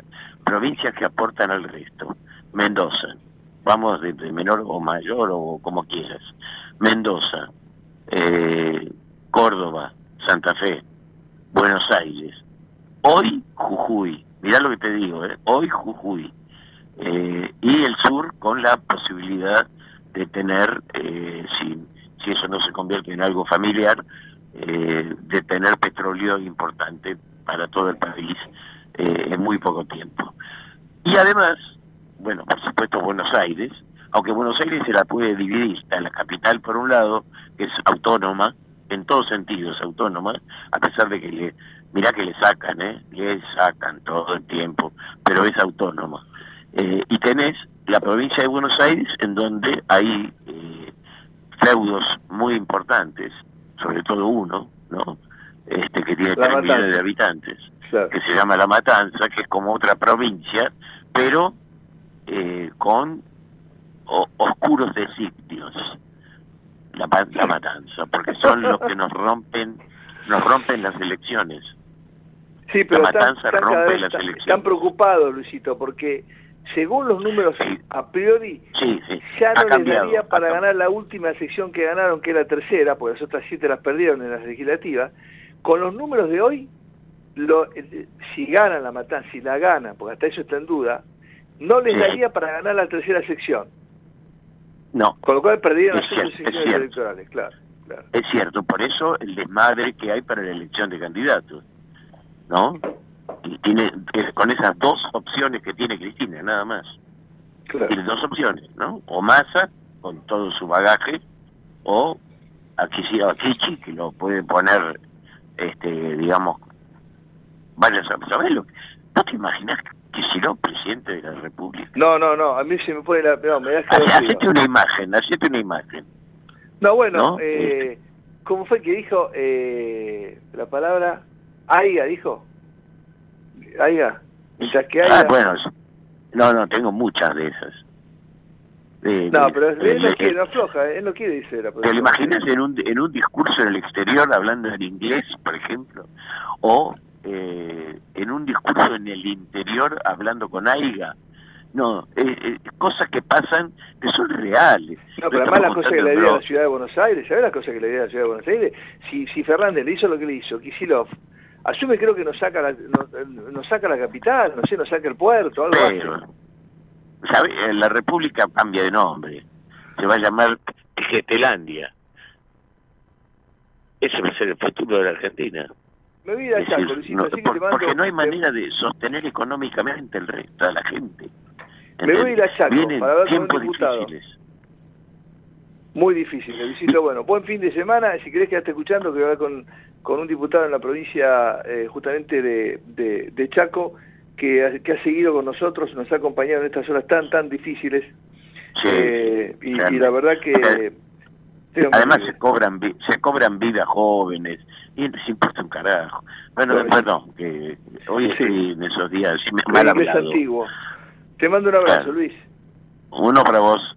Luis San Martín, decano de la sala de periodistas de la Casa de Gobierno, nuestro hombre en el poder. Y nos vamos a la provincia de, de Chaco, ahí el diputado eh, de la Unión Cívica Radical, don Livio Gutiérrez, nos ha atendido toda la semana, ha tenido enorme gentileza. Está sufriendo mucho el chaqueño, la verdad que no se lo merece. Yo recuerdo cuando hace muchos años conocí por primera vez la capital y recorrí toda la provincia después en diferentes campañas. Es tan buena gente el chaqueño, pero tiene esta mala suerte de tener estos gobiernos tan déspotas, tan demagógicos, impresionante. Livio, buen día, Nacho Riverol saluda, ¿qué tal? Hola, ¿qué tal? Buen día, Nacho. ¿Cómo te va? Ya da miedo escucharlo a Casiero hablando en inglés, imagínate Quisilo. Dios me libre, Dios me libre, Livio. Dios me libre. Eh, Las cosas que tenemos que ver y escuchar, ¿no? Yo sí en la facultad y vos también decíamos al profesor del penal 1, no, lo que pasa es que al acusado se le fue la mano, nos ponían un cero.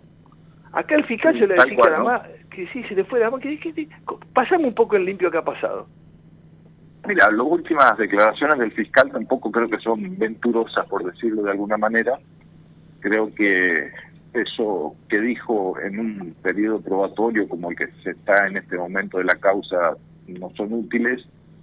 Y estamos esperando la evolución. La verdad que vos sabés muy bien que la, la cuestión de, de delitos y todo lo demás tiene que ver con un buen trabajo pericial que hasta ahora no existe. Es decir, estamos hace dos semanas y pericias todavía no hay resultado de casi nada. Dicen que va a venir un equipo de antropólogos de Córdoba.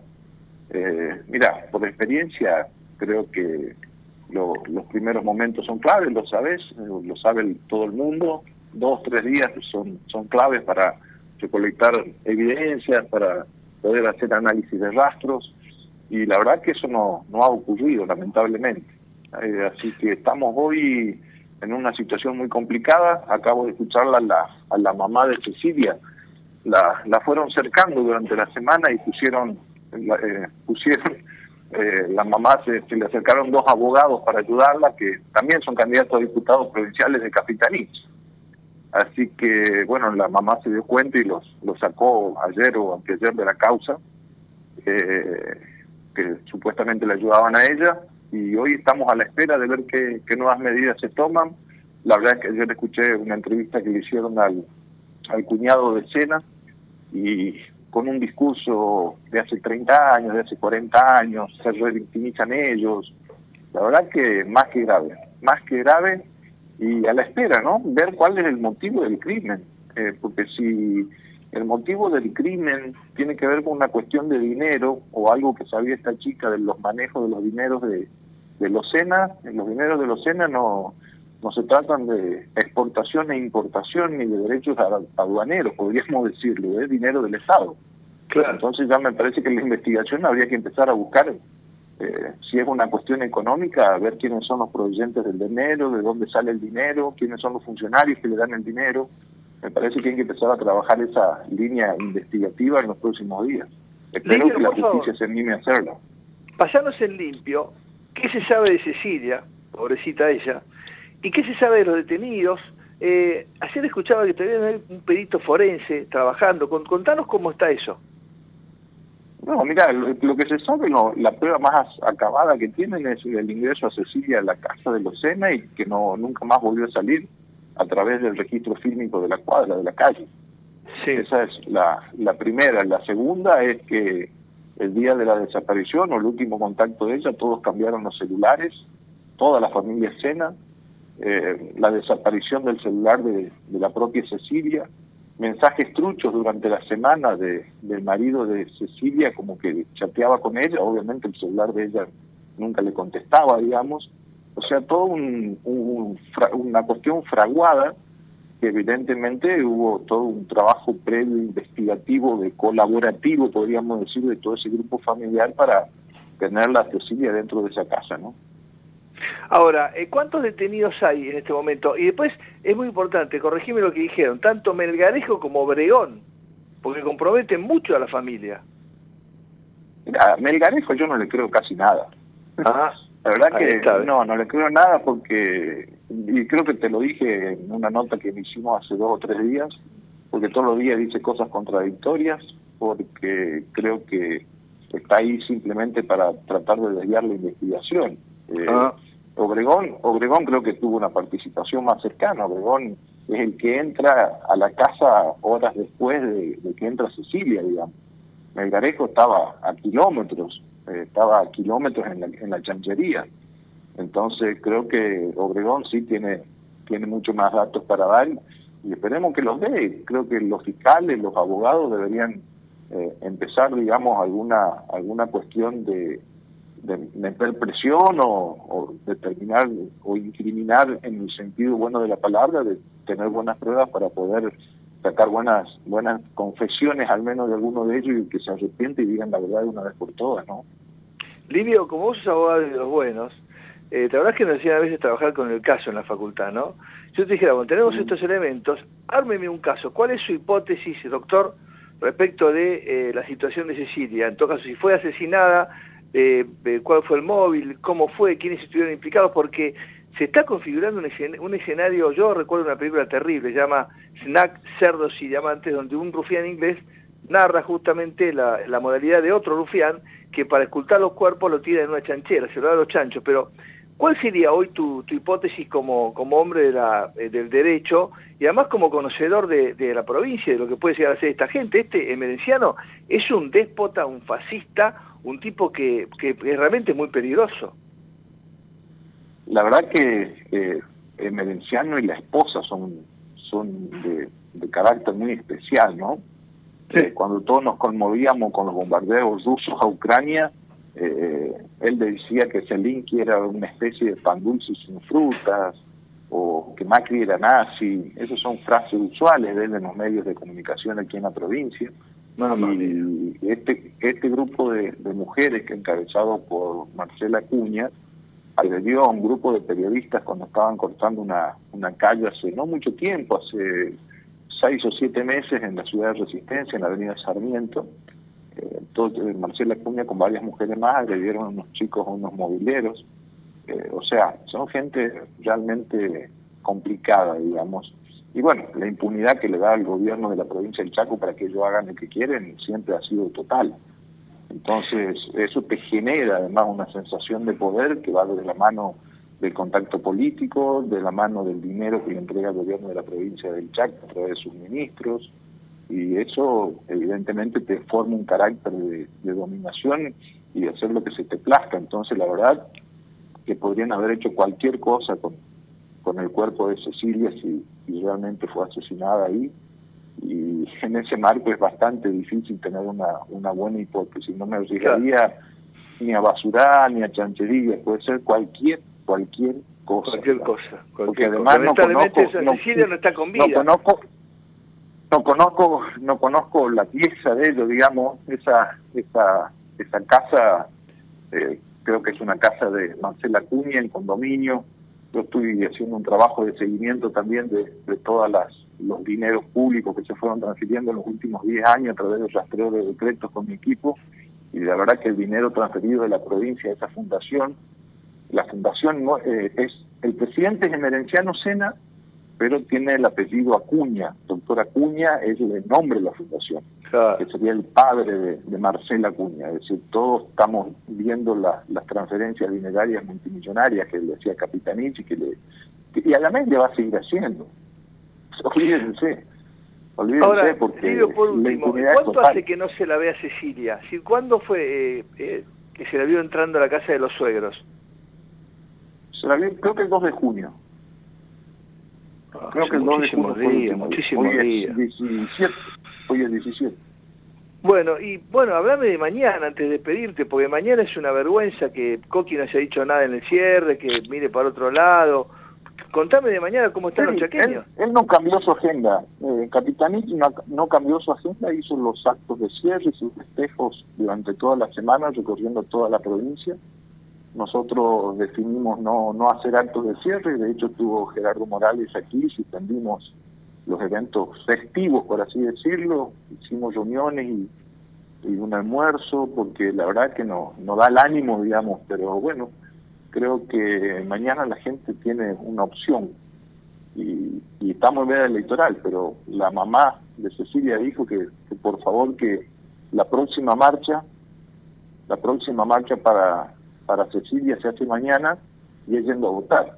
Es todo un mensaje muy fuerte, ¿no? Y creo que ese, ese mensaje tan fuerte que dio la mamá, espero que el pueblo del Chaco le haga caso y se termine la Cecilia. Vos sabés que viste que los porteños no tenemos solamente defectos, pero alguna virtud tenemos, y es que olfateamos a veces ciertas cosas, ¿no? Será por el puerto, será por el río. Acá se olfatea alguna pequeña sorpresa ahí en Chaco, favorable. Ojalá se dé.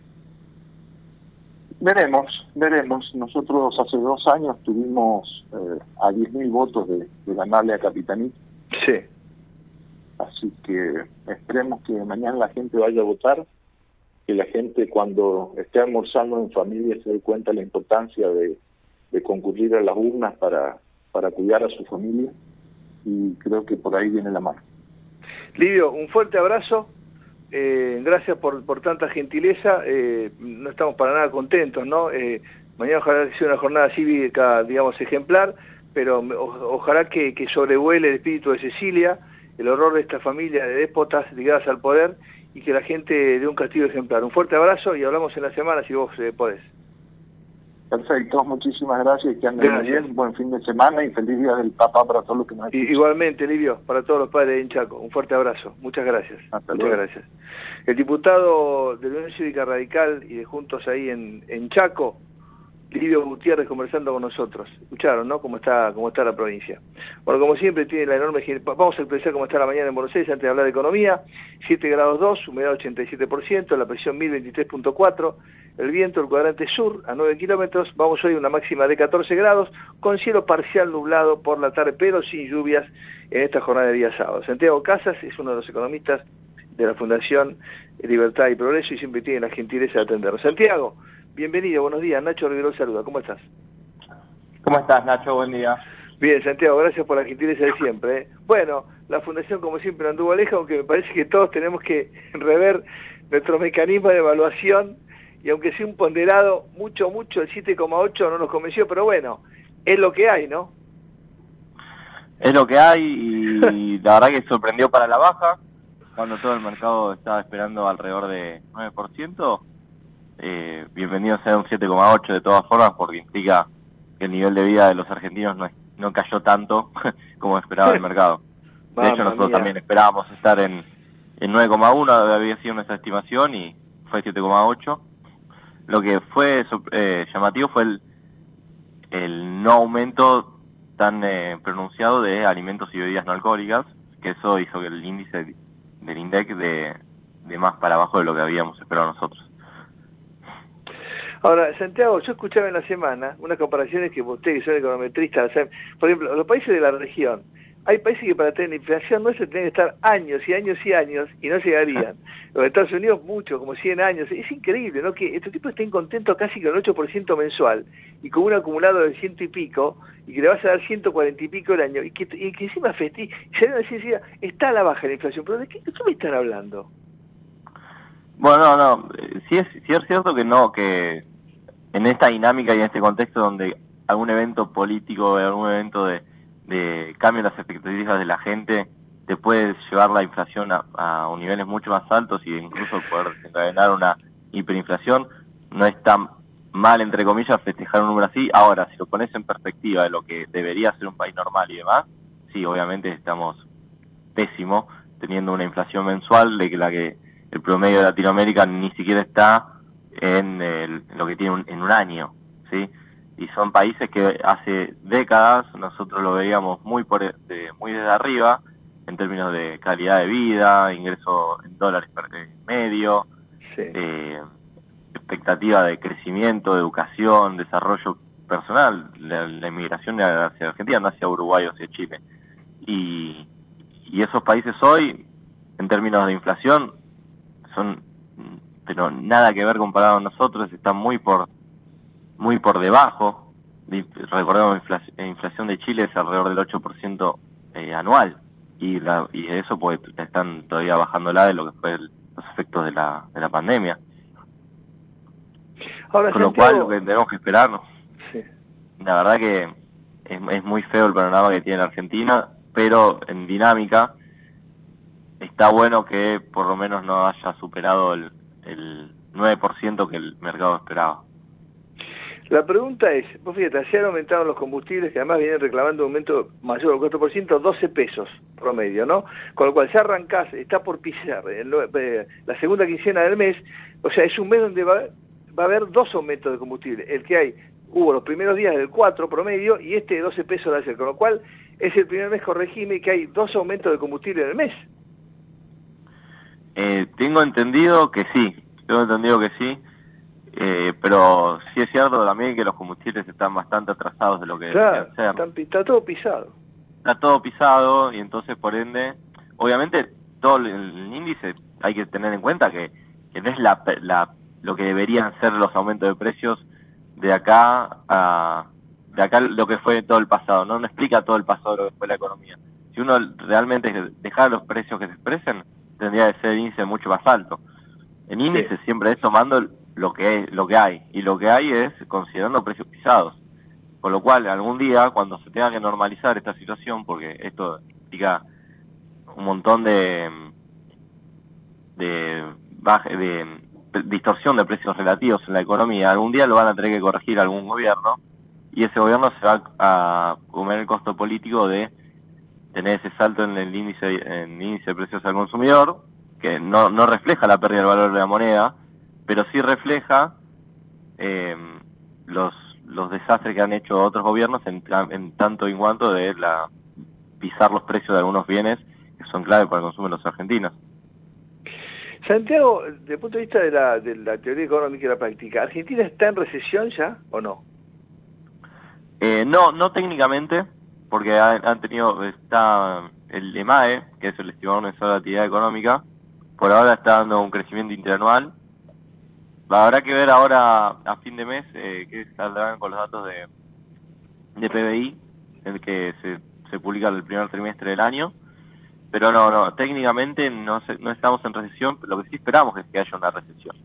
Porque esto que jugó al principio de año a favor, en la fin de año puede tornarse contra y más con una incertidumbre macroeconómica y estabilidad política muy fuerte a partir de, de agosto de, de este año. Y por último, el frente externo, ¿cómo lo Porque el fondo no termina de aflojar con esta, esta bola de guita que le pide masa, ¿no? 10.600, no sé cuánto. Viene un vencimiento dentro de poco, importante, de más de 2.000 millones.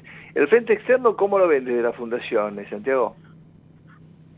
Lo vemos en términos para Argentina positivo porque el fondo para nosotros va a aprobar lo que lo que se lo que se planteó con, con este acuerdo de, masa Entonces va a girar los fondos y eso le va a dar un aire enorme al gobierno para poder eh, aguantar hasta fin de año. Que sin eso, sin ese desembolso nosotros no esperábamos que, llegue de la misma manera, o por lo menos tendría que haber pasado algo en el medio, tendrían que haber tomado algún tipo de acción como para poder llegar.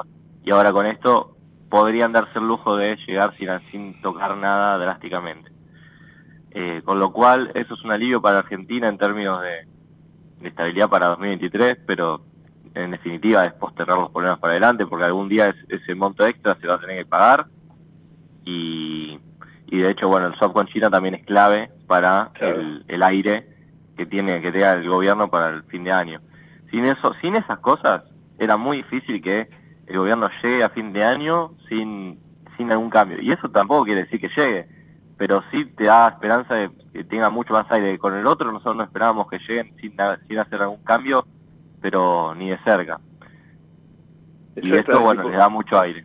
De aire. Pero por último, no olvidemos agosto, ¿no? que era paso, así como pasó en el 19, el resultado también puede generar un cimbronazo importante, ¿no? porque el día después de las pasos puede, puede mostrar un escenario muy particular, ¿no? Y, ahí, por supuesto, se van a dirimir otras luchas y ahí, como, como que eh, un en dos partes, ¿no? Hasta el 14 de agosto y, y, después del 14 de agosto, bueno, veremos qué pasa, ¿no? Bueno, es que lo que pasó en 2019 era, el cimbronazo económico era pensando en lo que iba a venir. Y el cimbronazo económico en, 2000, este, en este año también es pensando en lo que va a venir. Entonces uno espera que lo que va a venir, pero si uno espera que lo que va a venir es bueno, entonces el cimbronazo económico va a ser positivo. Claro, claro, jugaría al revés. En cambio, en claro. 2019 fue al revés. Fue al revés. Lo que ahora hay mal. que ver, ahora lo que vamos a tener que esperar es si lo que ya se descontó de este año es positivo, si uno ya, si el mercado ya descontó que el, que el gobierno que viene va a ser mejor que la situación actual, y si no es así, si las encuestas dan muy parecido con lo que es el gobierno actual, entonces ahí sí podría tener un simulación económico eh, negativo. Ahora, si da el resultado muy abrumador para la, para la oposición y se espera que la oposición sea buena, eh, que es un supuesto fuerte, ahí sí tendrías un simulazo económico positivo. Pero claro. hay que tener en cuenta que siempre el simulazo es pensando lo que va a suceder, porque el mercado siempre se anticipa a lo que, a lo que va a pasar. Entonces, si uno espera que, que las cosas a futuro sean buenas, el simulazo es positivo. Claro, esa es la diferencia con 2019 que fue, claro, que fue muy negativo, negativo pues esperar que el kirchnerismo sea que sea muy malo. Es más, Maki lo dijo el otro día, no tuvo un discurso durísimo, dijo, eh, esto es lo que queda, acá está, ahora prepárense. No, pero es verdad, yo pensaba cuando estudiaban ustedes que... Claro, tiene razón, tiene razón, la verdad que en eso lo puede decir. Cuando ustedes estudian, nosotros tenemos derecho, ¿no? Pero los economistas, la verdad yo no sé si tiene una materia de expectativas o una materia de filosofía o de... Pero la verdad que el, el tema de las expectativas, este, Santiago, es apasionante porque está el fenómeno económico, la econometría, todo lo que claro. sea, pero la expectativa es terrible en economía. Te vos con una... La con expectativa una... es, es la... Bueno, de hecho fue la revolución de la década del 70 con con Gary Becker, que fue un premio Nobel de Economía, que, que, desarrolló todo el tema de las expectativas en la macroeconomía y bueno, hoy en día es fundamental para todo el análisis económico. Después Terrible. se vienen otras cosas de, de teoría de juegos y, dinámica de, la toma de decisiones que también tienen en cuenta las expectativas de, de la interacción entre los seres humanos. Entonces sí, sí, sí, las expectativas hoy en día son fundamentales en la economía y gracias a Dios fueron introducidas en la ciencia. Santiago, gracias por tu gentileza, por tu amabilidad, un saludo para vos y para toda la gente de la Fundación, buen fin de semana eh, y saludo para todos los padres de la Fundación eh, en el día. Muchas gracias a vos, Nacho, que tengas muy buen fin de. Gracias, gracias, Santiago. Eh, muy bien, estamos hablando con Santiago Casas, economista de la Fundación Libertad y Progreso. Eh, han pasado 39 minutos de las 10 de la mañana, mucha dinámica hoy en Buenas Razones aquí en el Comedio. Javier Martínez está en operación técnica. Aldana Romaniuk, Aldi Romaniuk está en la producción periodística. Vamos a actualizar cómo está el tiempo en la capital de la República Argentina. Una jornada ahora con sol. Eh, no va a haber lluvia en la, en la ciudad de Buenos Aires, en la metropolitana, pero por supuesto va a ser un fin de semana fresquito, pero soleado. Así que esto es lo más importante. La verdad que hasta ahora el otoño no se ha hecho sentir casi, te diría que para nada. Eh, vamos a ver cómo se comporta lo que resta del otoño y en pocos días vamos a estar pisando el mes en el que arranca el invierno en la República Argentina. Bueno, muy bien, vamos a actualizar, eh, como dice la página del Servicio Meteorológico, eh, bueno, sí, igual, no hay grandes cambios. Eh, vos, Javier.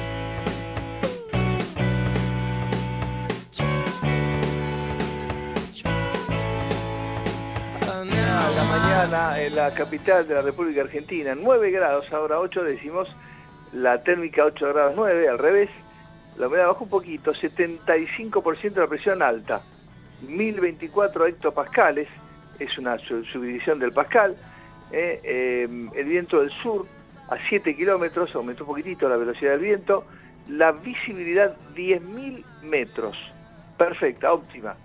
¿Eh? Recuerden que el ojo humano ve más, pero la curvatura de la Tierra impide que veamos más de 10.000 metros. Si nos elevamos, vemos más. El ojo humano ve más de 10.000 metros, ¿sí? Eh, pero justamente por la curvatura de la Tierra vemos solamente, eh, co- con visión óptima, 10.000 metros, 10 kilómetros. 14 grados la máxima, para mañana ca- eh, 4, 4 grados, decirlo bien Nacho, de mínima, 13 de máxima, eh, y mañana vamos a tener eh, algo nublado el cielo, pero sin lluvias. El lunes sube la mínima, lindo, 9 de mínima, 15 de máxima. El martes 10 de mínima y 15 de máxima. Ahora entonces en la capital de la República Argentina, 9 grados 8 décimos 75 el porcentaje de la humedad, visibilidad óptima 10.000 metros, vamos a una máxima hoy sábado de 14 grados.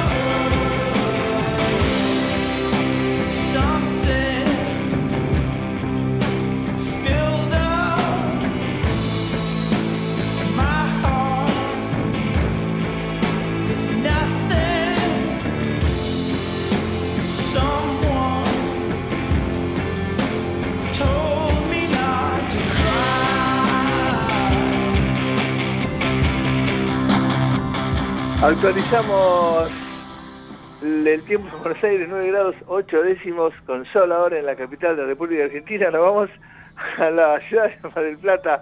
Allí está nuestro gran amigo Rubencito Vázquez. Rubén, querido, bienvenido, buenos días. ¿Está por ahí? ¿Está Rubén? Hola. Sí, Rubencito, querido, buen día. Buen día, ¿cómo le va? Buen día, Acá con- ¿cómo- Todos por la patria, unidos por la patria. Sí, señor, sí, Este ahora sábado. sí, ahora es otra cosa. sí, te quiero Ahora ver es otra cosa. Acá me Ya no es más, no es más lo que era, ahora somos otra cosa. Espere que, que exactamente. El periodismo es el único tipo que se cambia de ropa y es otra persona. Claro, por supuesto, ahora ya somos otra cosa. Usted va a ver que esto cambia totalmente. Es otro, y además vio que el documento, porque usted se de leer esas cosas, le gusta, vio que el documento fundacional habla como si fuera un partido creado esta semana, de gente nueva, de jóvenes que llegaron a la política Claro. para renovar, para que no tiene nada que ver con el gobierno. No, no, no. Por supuesto, ¿quiénes son esos tipos que están en el gobierno? Nada que ver con nosotros. ¿Qué tipo, estos tipos, ¿quién los habrá puesto ahí, no? Qué cosa rara, ¿no? Y son así, son así, son incorregibles, como decía el general. Vio que dice UP, una letra en amarillo, ¿qué, qué color que dijeron, no? El sol, UP, bueno, pero el color amarillo no es de ellos, UP. Y me dicen Unión Polenta, me mandan. Exacto, y si no, puede ser un huevo frito, ¿vio? Claro. Fíjese bien que parece un huevo frito. Pero tiene los colores de Bostero igual, ¿eh? No sé si cuenta de eso. Bueno, No, no, no, yo todavía, ¿qué quiere que le diga? No, no, no me, eso no me lo diga porque no quiero pensarlo siquiera. bueno, bueno, Rubensito, contame cómo está la feliz.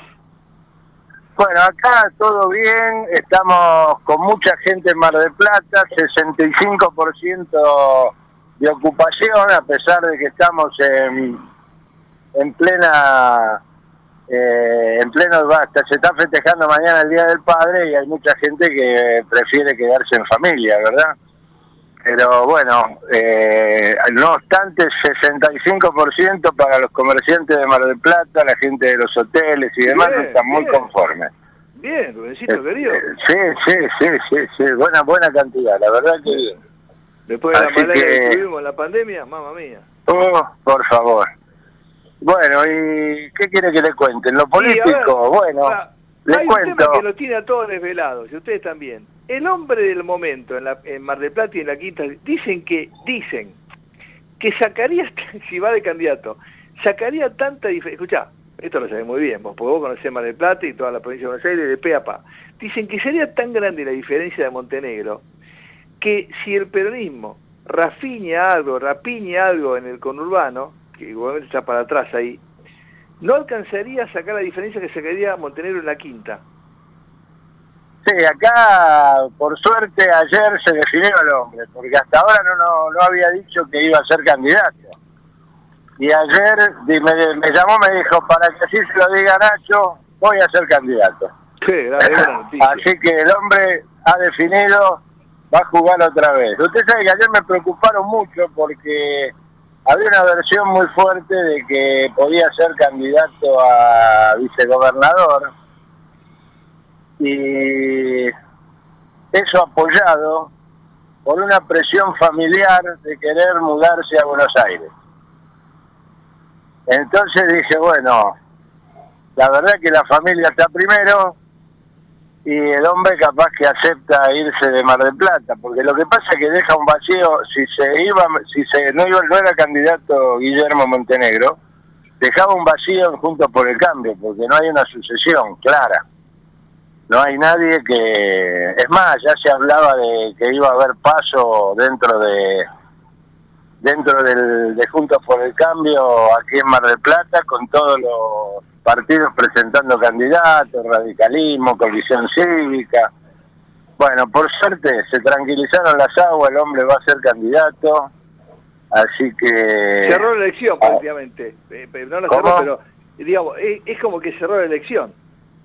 Sí, sí, sí, sí, yo creo que sí. No obstante, ojo al piojo, eh, la gente de Raberta ha tenido una muy buena jugada que ha hecho en el día esta semana, que abrió la puerta para que Acción Marplatense, el partido vecinal, se sume a al frente de todo, va, perdón, unidad, Sí. ¿cómo es?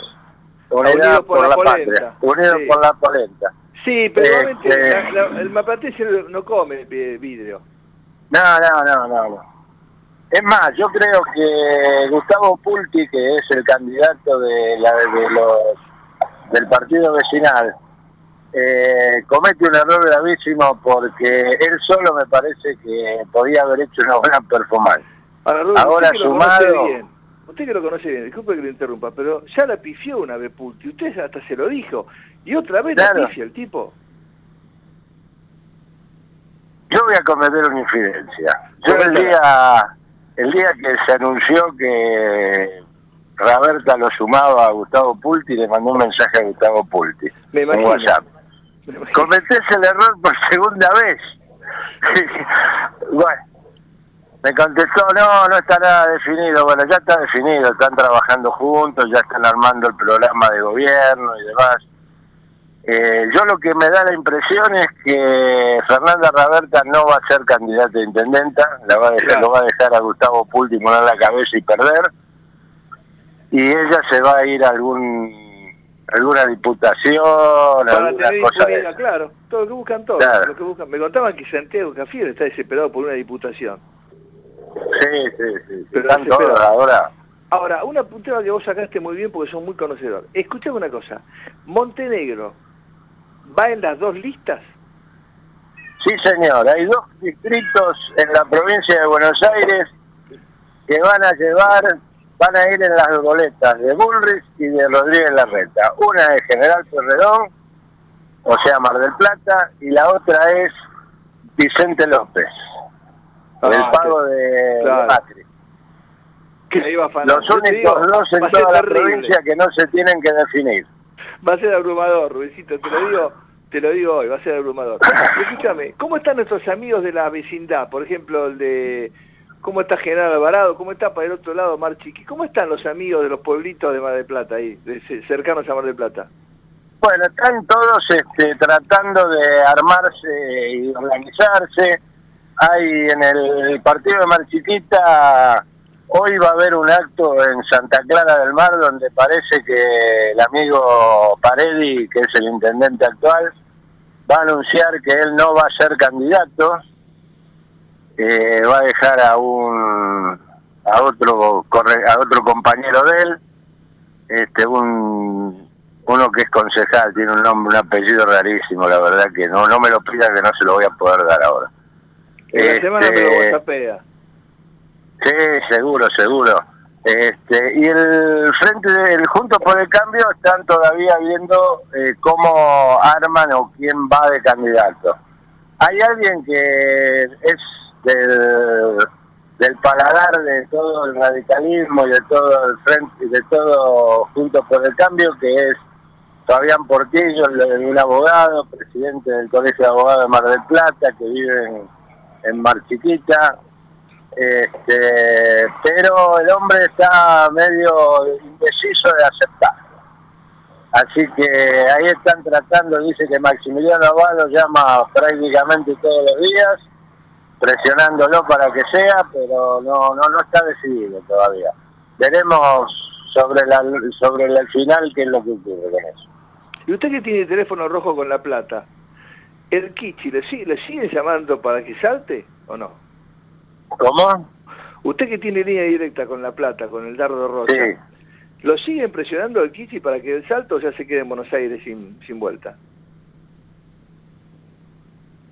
Todavía dicen que está muy presionado, que se está haciendo una encuesta en estos momentos y que a resulta de eso la señora antes de volver del sur definiría. O sea, parece que la piden para mañana o pasado tenerla resuelta, porque el martes quiere tener el candidato y si no repunta el amigo Guado, cosa que me parece difícil, Sí. eh, automáticamente lo suben a, a Kicillof para que dé pelea porque dicen que mide mucho mejor que cualquiera de los candidatos y que es el único que le podría ganar al Pichichi.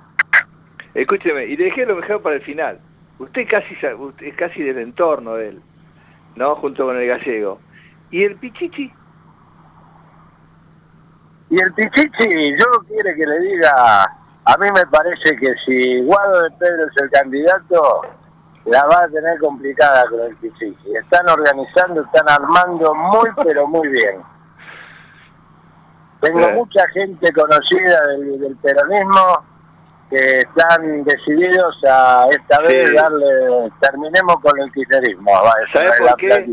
¿Sabe por qué Rubén Bolo sabe muy bien? ¿Por qué? Porque están esperando a la cámpora. Hay peronistas que no los aguantan más.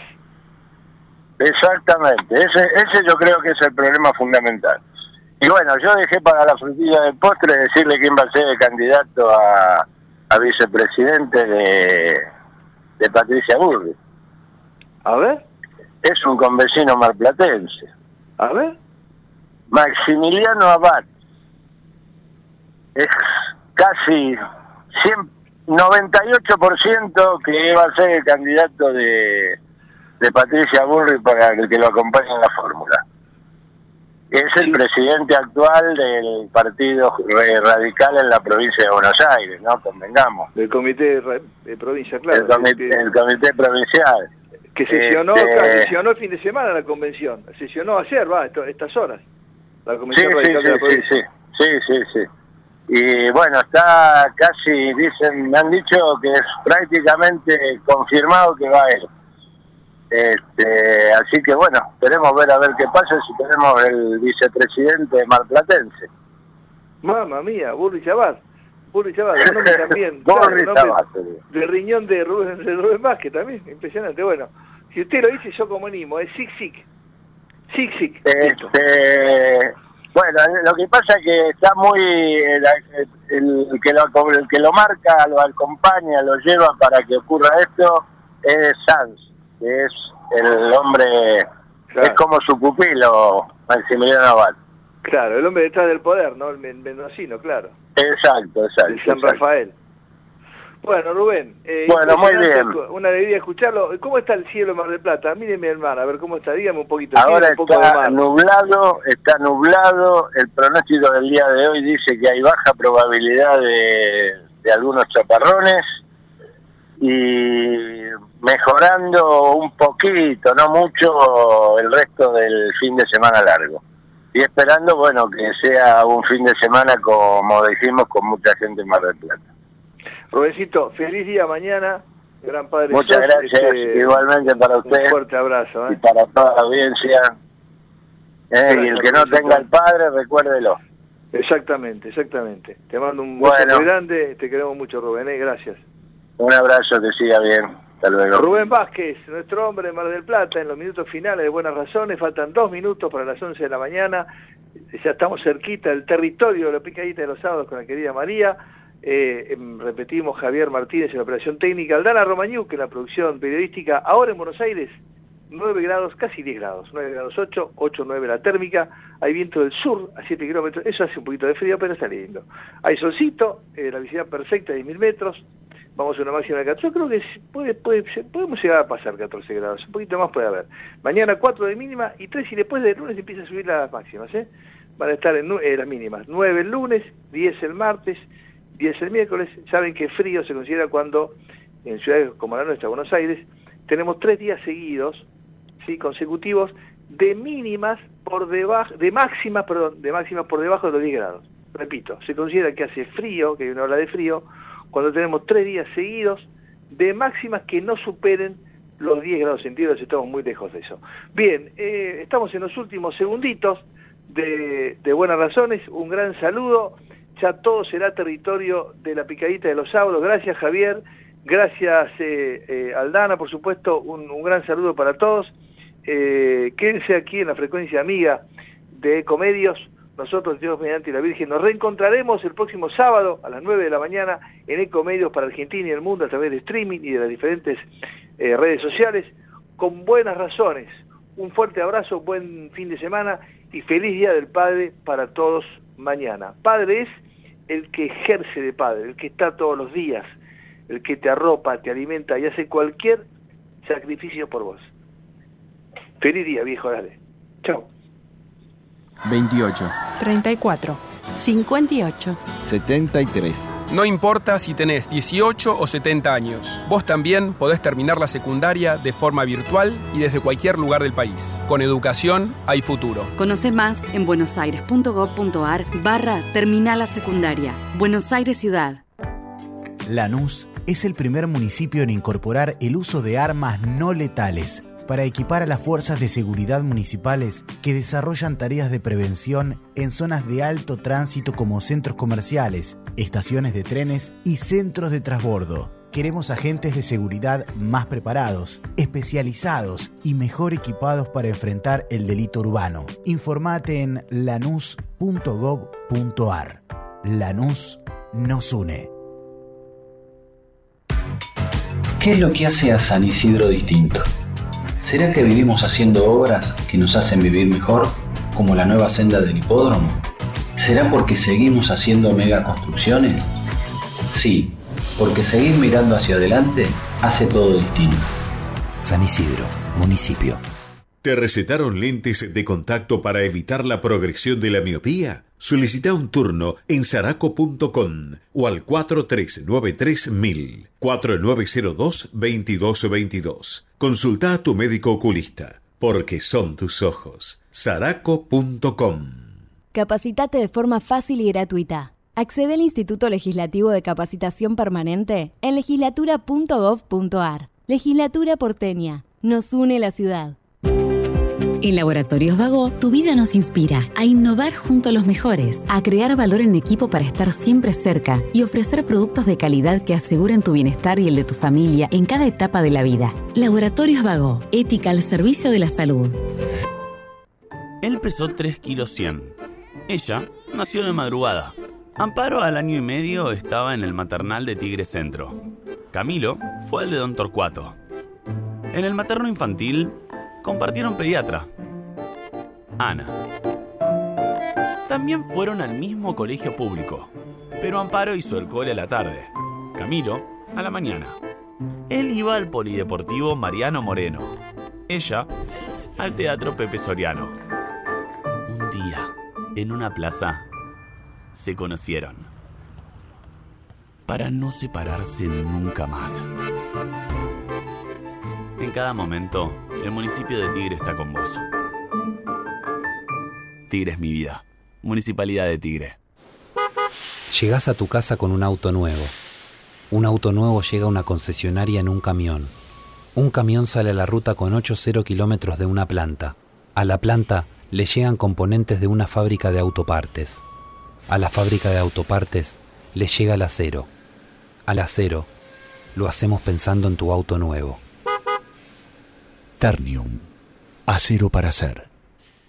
¿Sabías que todos los accidentes por inhalación de monóxido de carbono son evitables? Chequea que la llama de tus artefactos sea siempre azul. No olvides ventilar los ambientes de tu hogar todos los días, verificando que las rejillas cuenten con salida al exterior y las ventilaciones no estén tapadas ni sucias. Y controla las instalaciones internas con un gasista matriculado. Con estos consejos, proteges a tu familia. Metrogas, damos calor. En Vicente López, la seguridad siempre fue una prioridad. 2.000 cámaras, más de 100 puntos seguros y patrullas para seguir recorriendo las calles las 24 horas. Porque cuando de seguridad se trata, no tenemos excusas. Trabajamos para mejorar ayer, hoy y siempre. Vivamos Vicente López. Naturgy te recuerda que alterar las instalaciones de gas de la distribuidora o un medidor de gas representa un potencial alto riesgo para la seguridad de las personas y para sus bienes materiales, además de constituir un delito. Por ello, las instalaciones de gas solo pueden ser manipuladas por personal autorizado por la compañía. Si sos testigo o tenés conocimiento de estas irregularidades, te pedimos que hagas la denuncia. Si preferís en forma al 0810-333-6862 o por mail a denuncias.naturgy.com.ar. Cuidémonos entre todos. Somos Merck, una compañía vibrante de ciencia y tecnología. Presentes en Argentina hace 93 años, brindamos soluciones que ayudan a crear, mejorar y prolongar la vida de las personas. Somos mentes curiosas dedicadas al progreso humano. Somos PAE, líder global de energía. Ofrecemos productos y servicios a la industria y estaciones de servicio. Estamos presentes en todas las cuencas productivas y llegamos con gas natural a todo el país y la región. Producimos petróleo, GLP, energía eléctrica y renovable. Operamos la red de estaciones de servicio más moderna y con la mejor atención al cliente. Invertimos, innovamos, crecemos. Somos PAE, energía para la industria. Desde Buenos Aires, transmite LRI 224, AM 1220, Ecomedios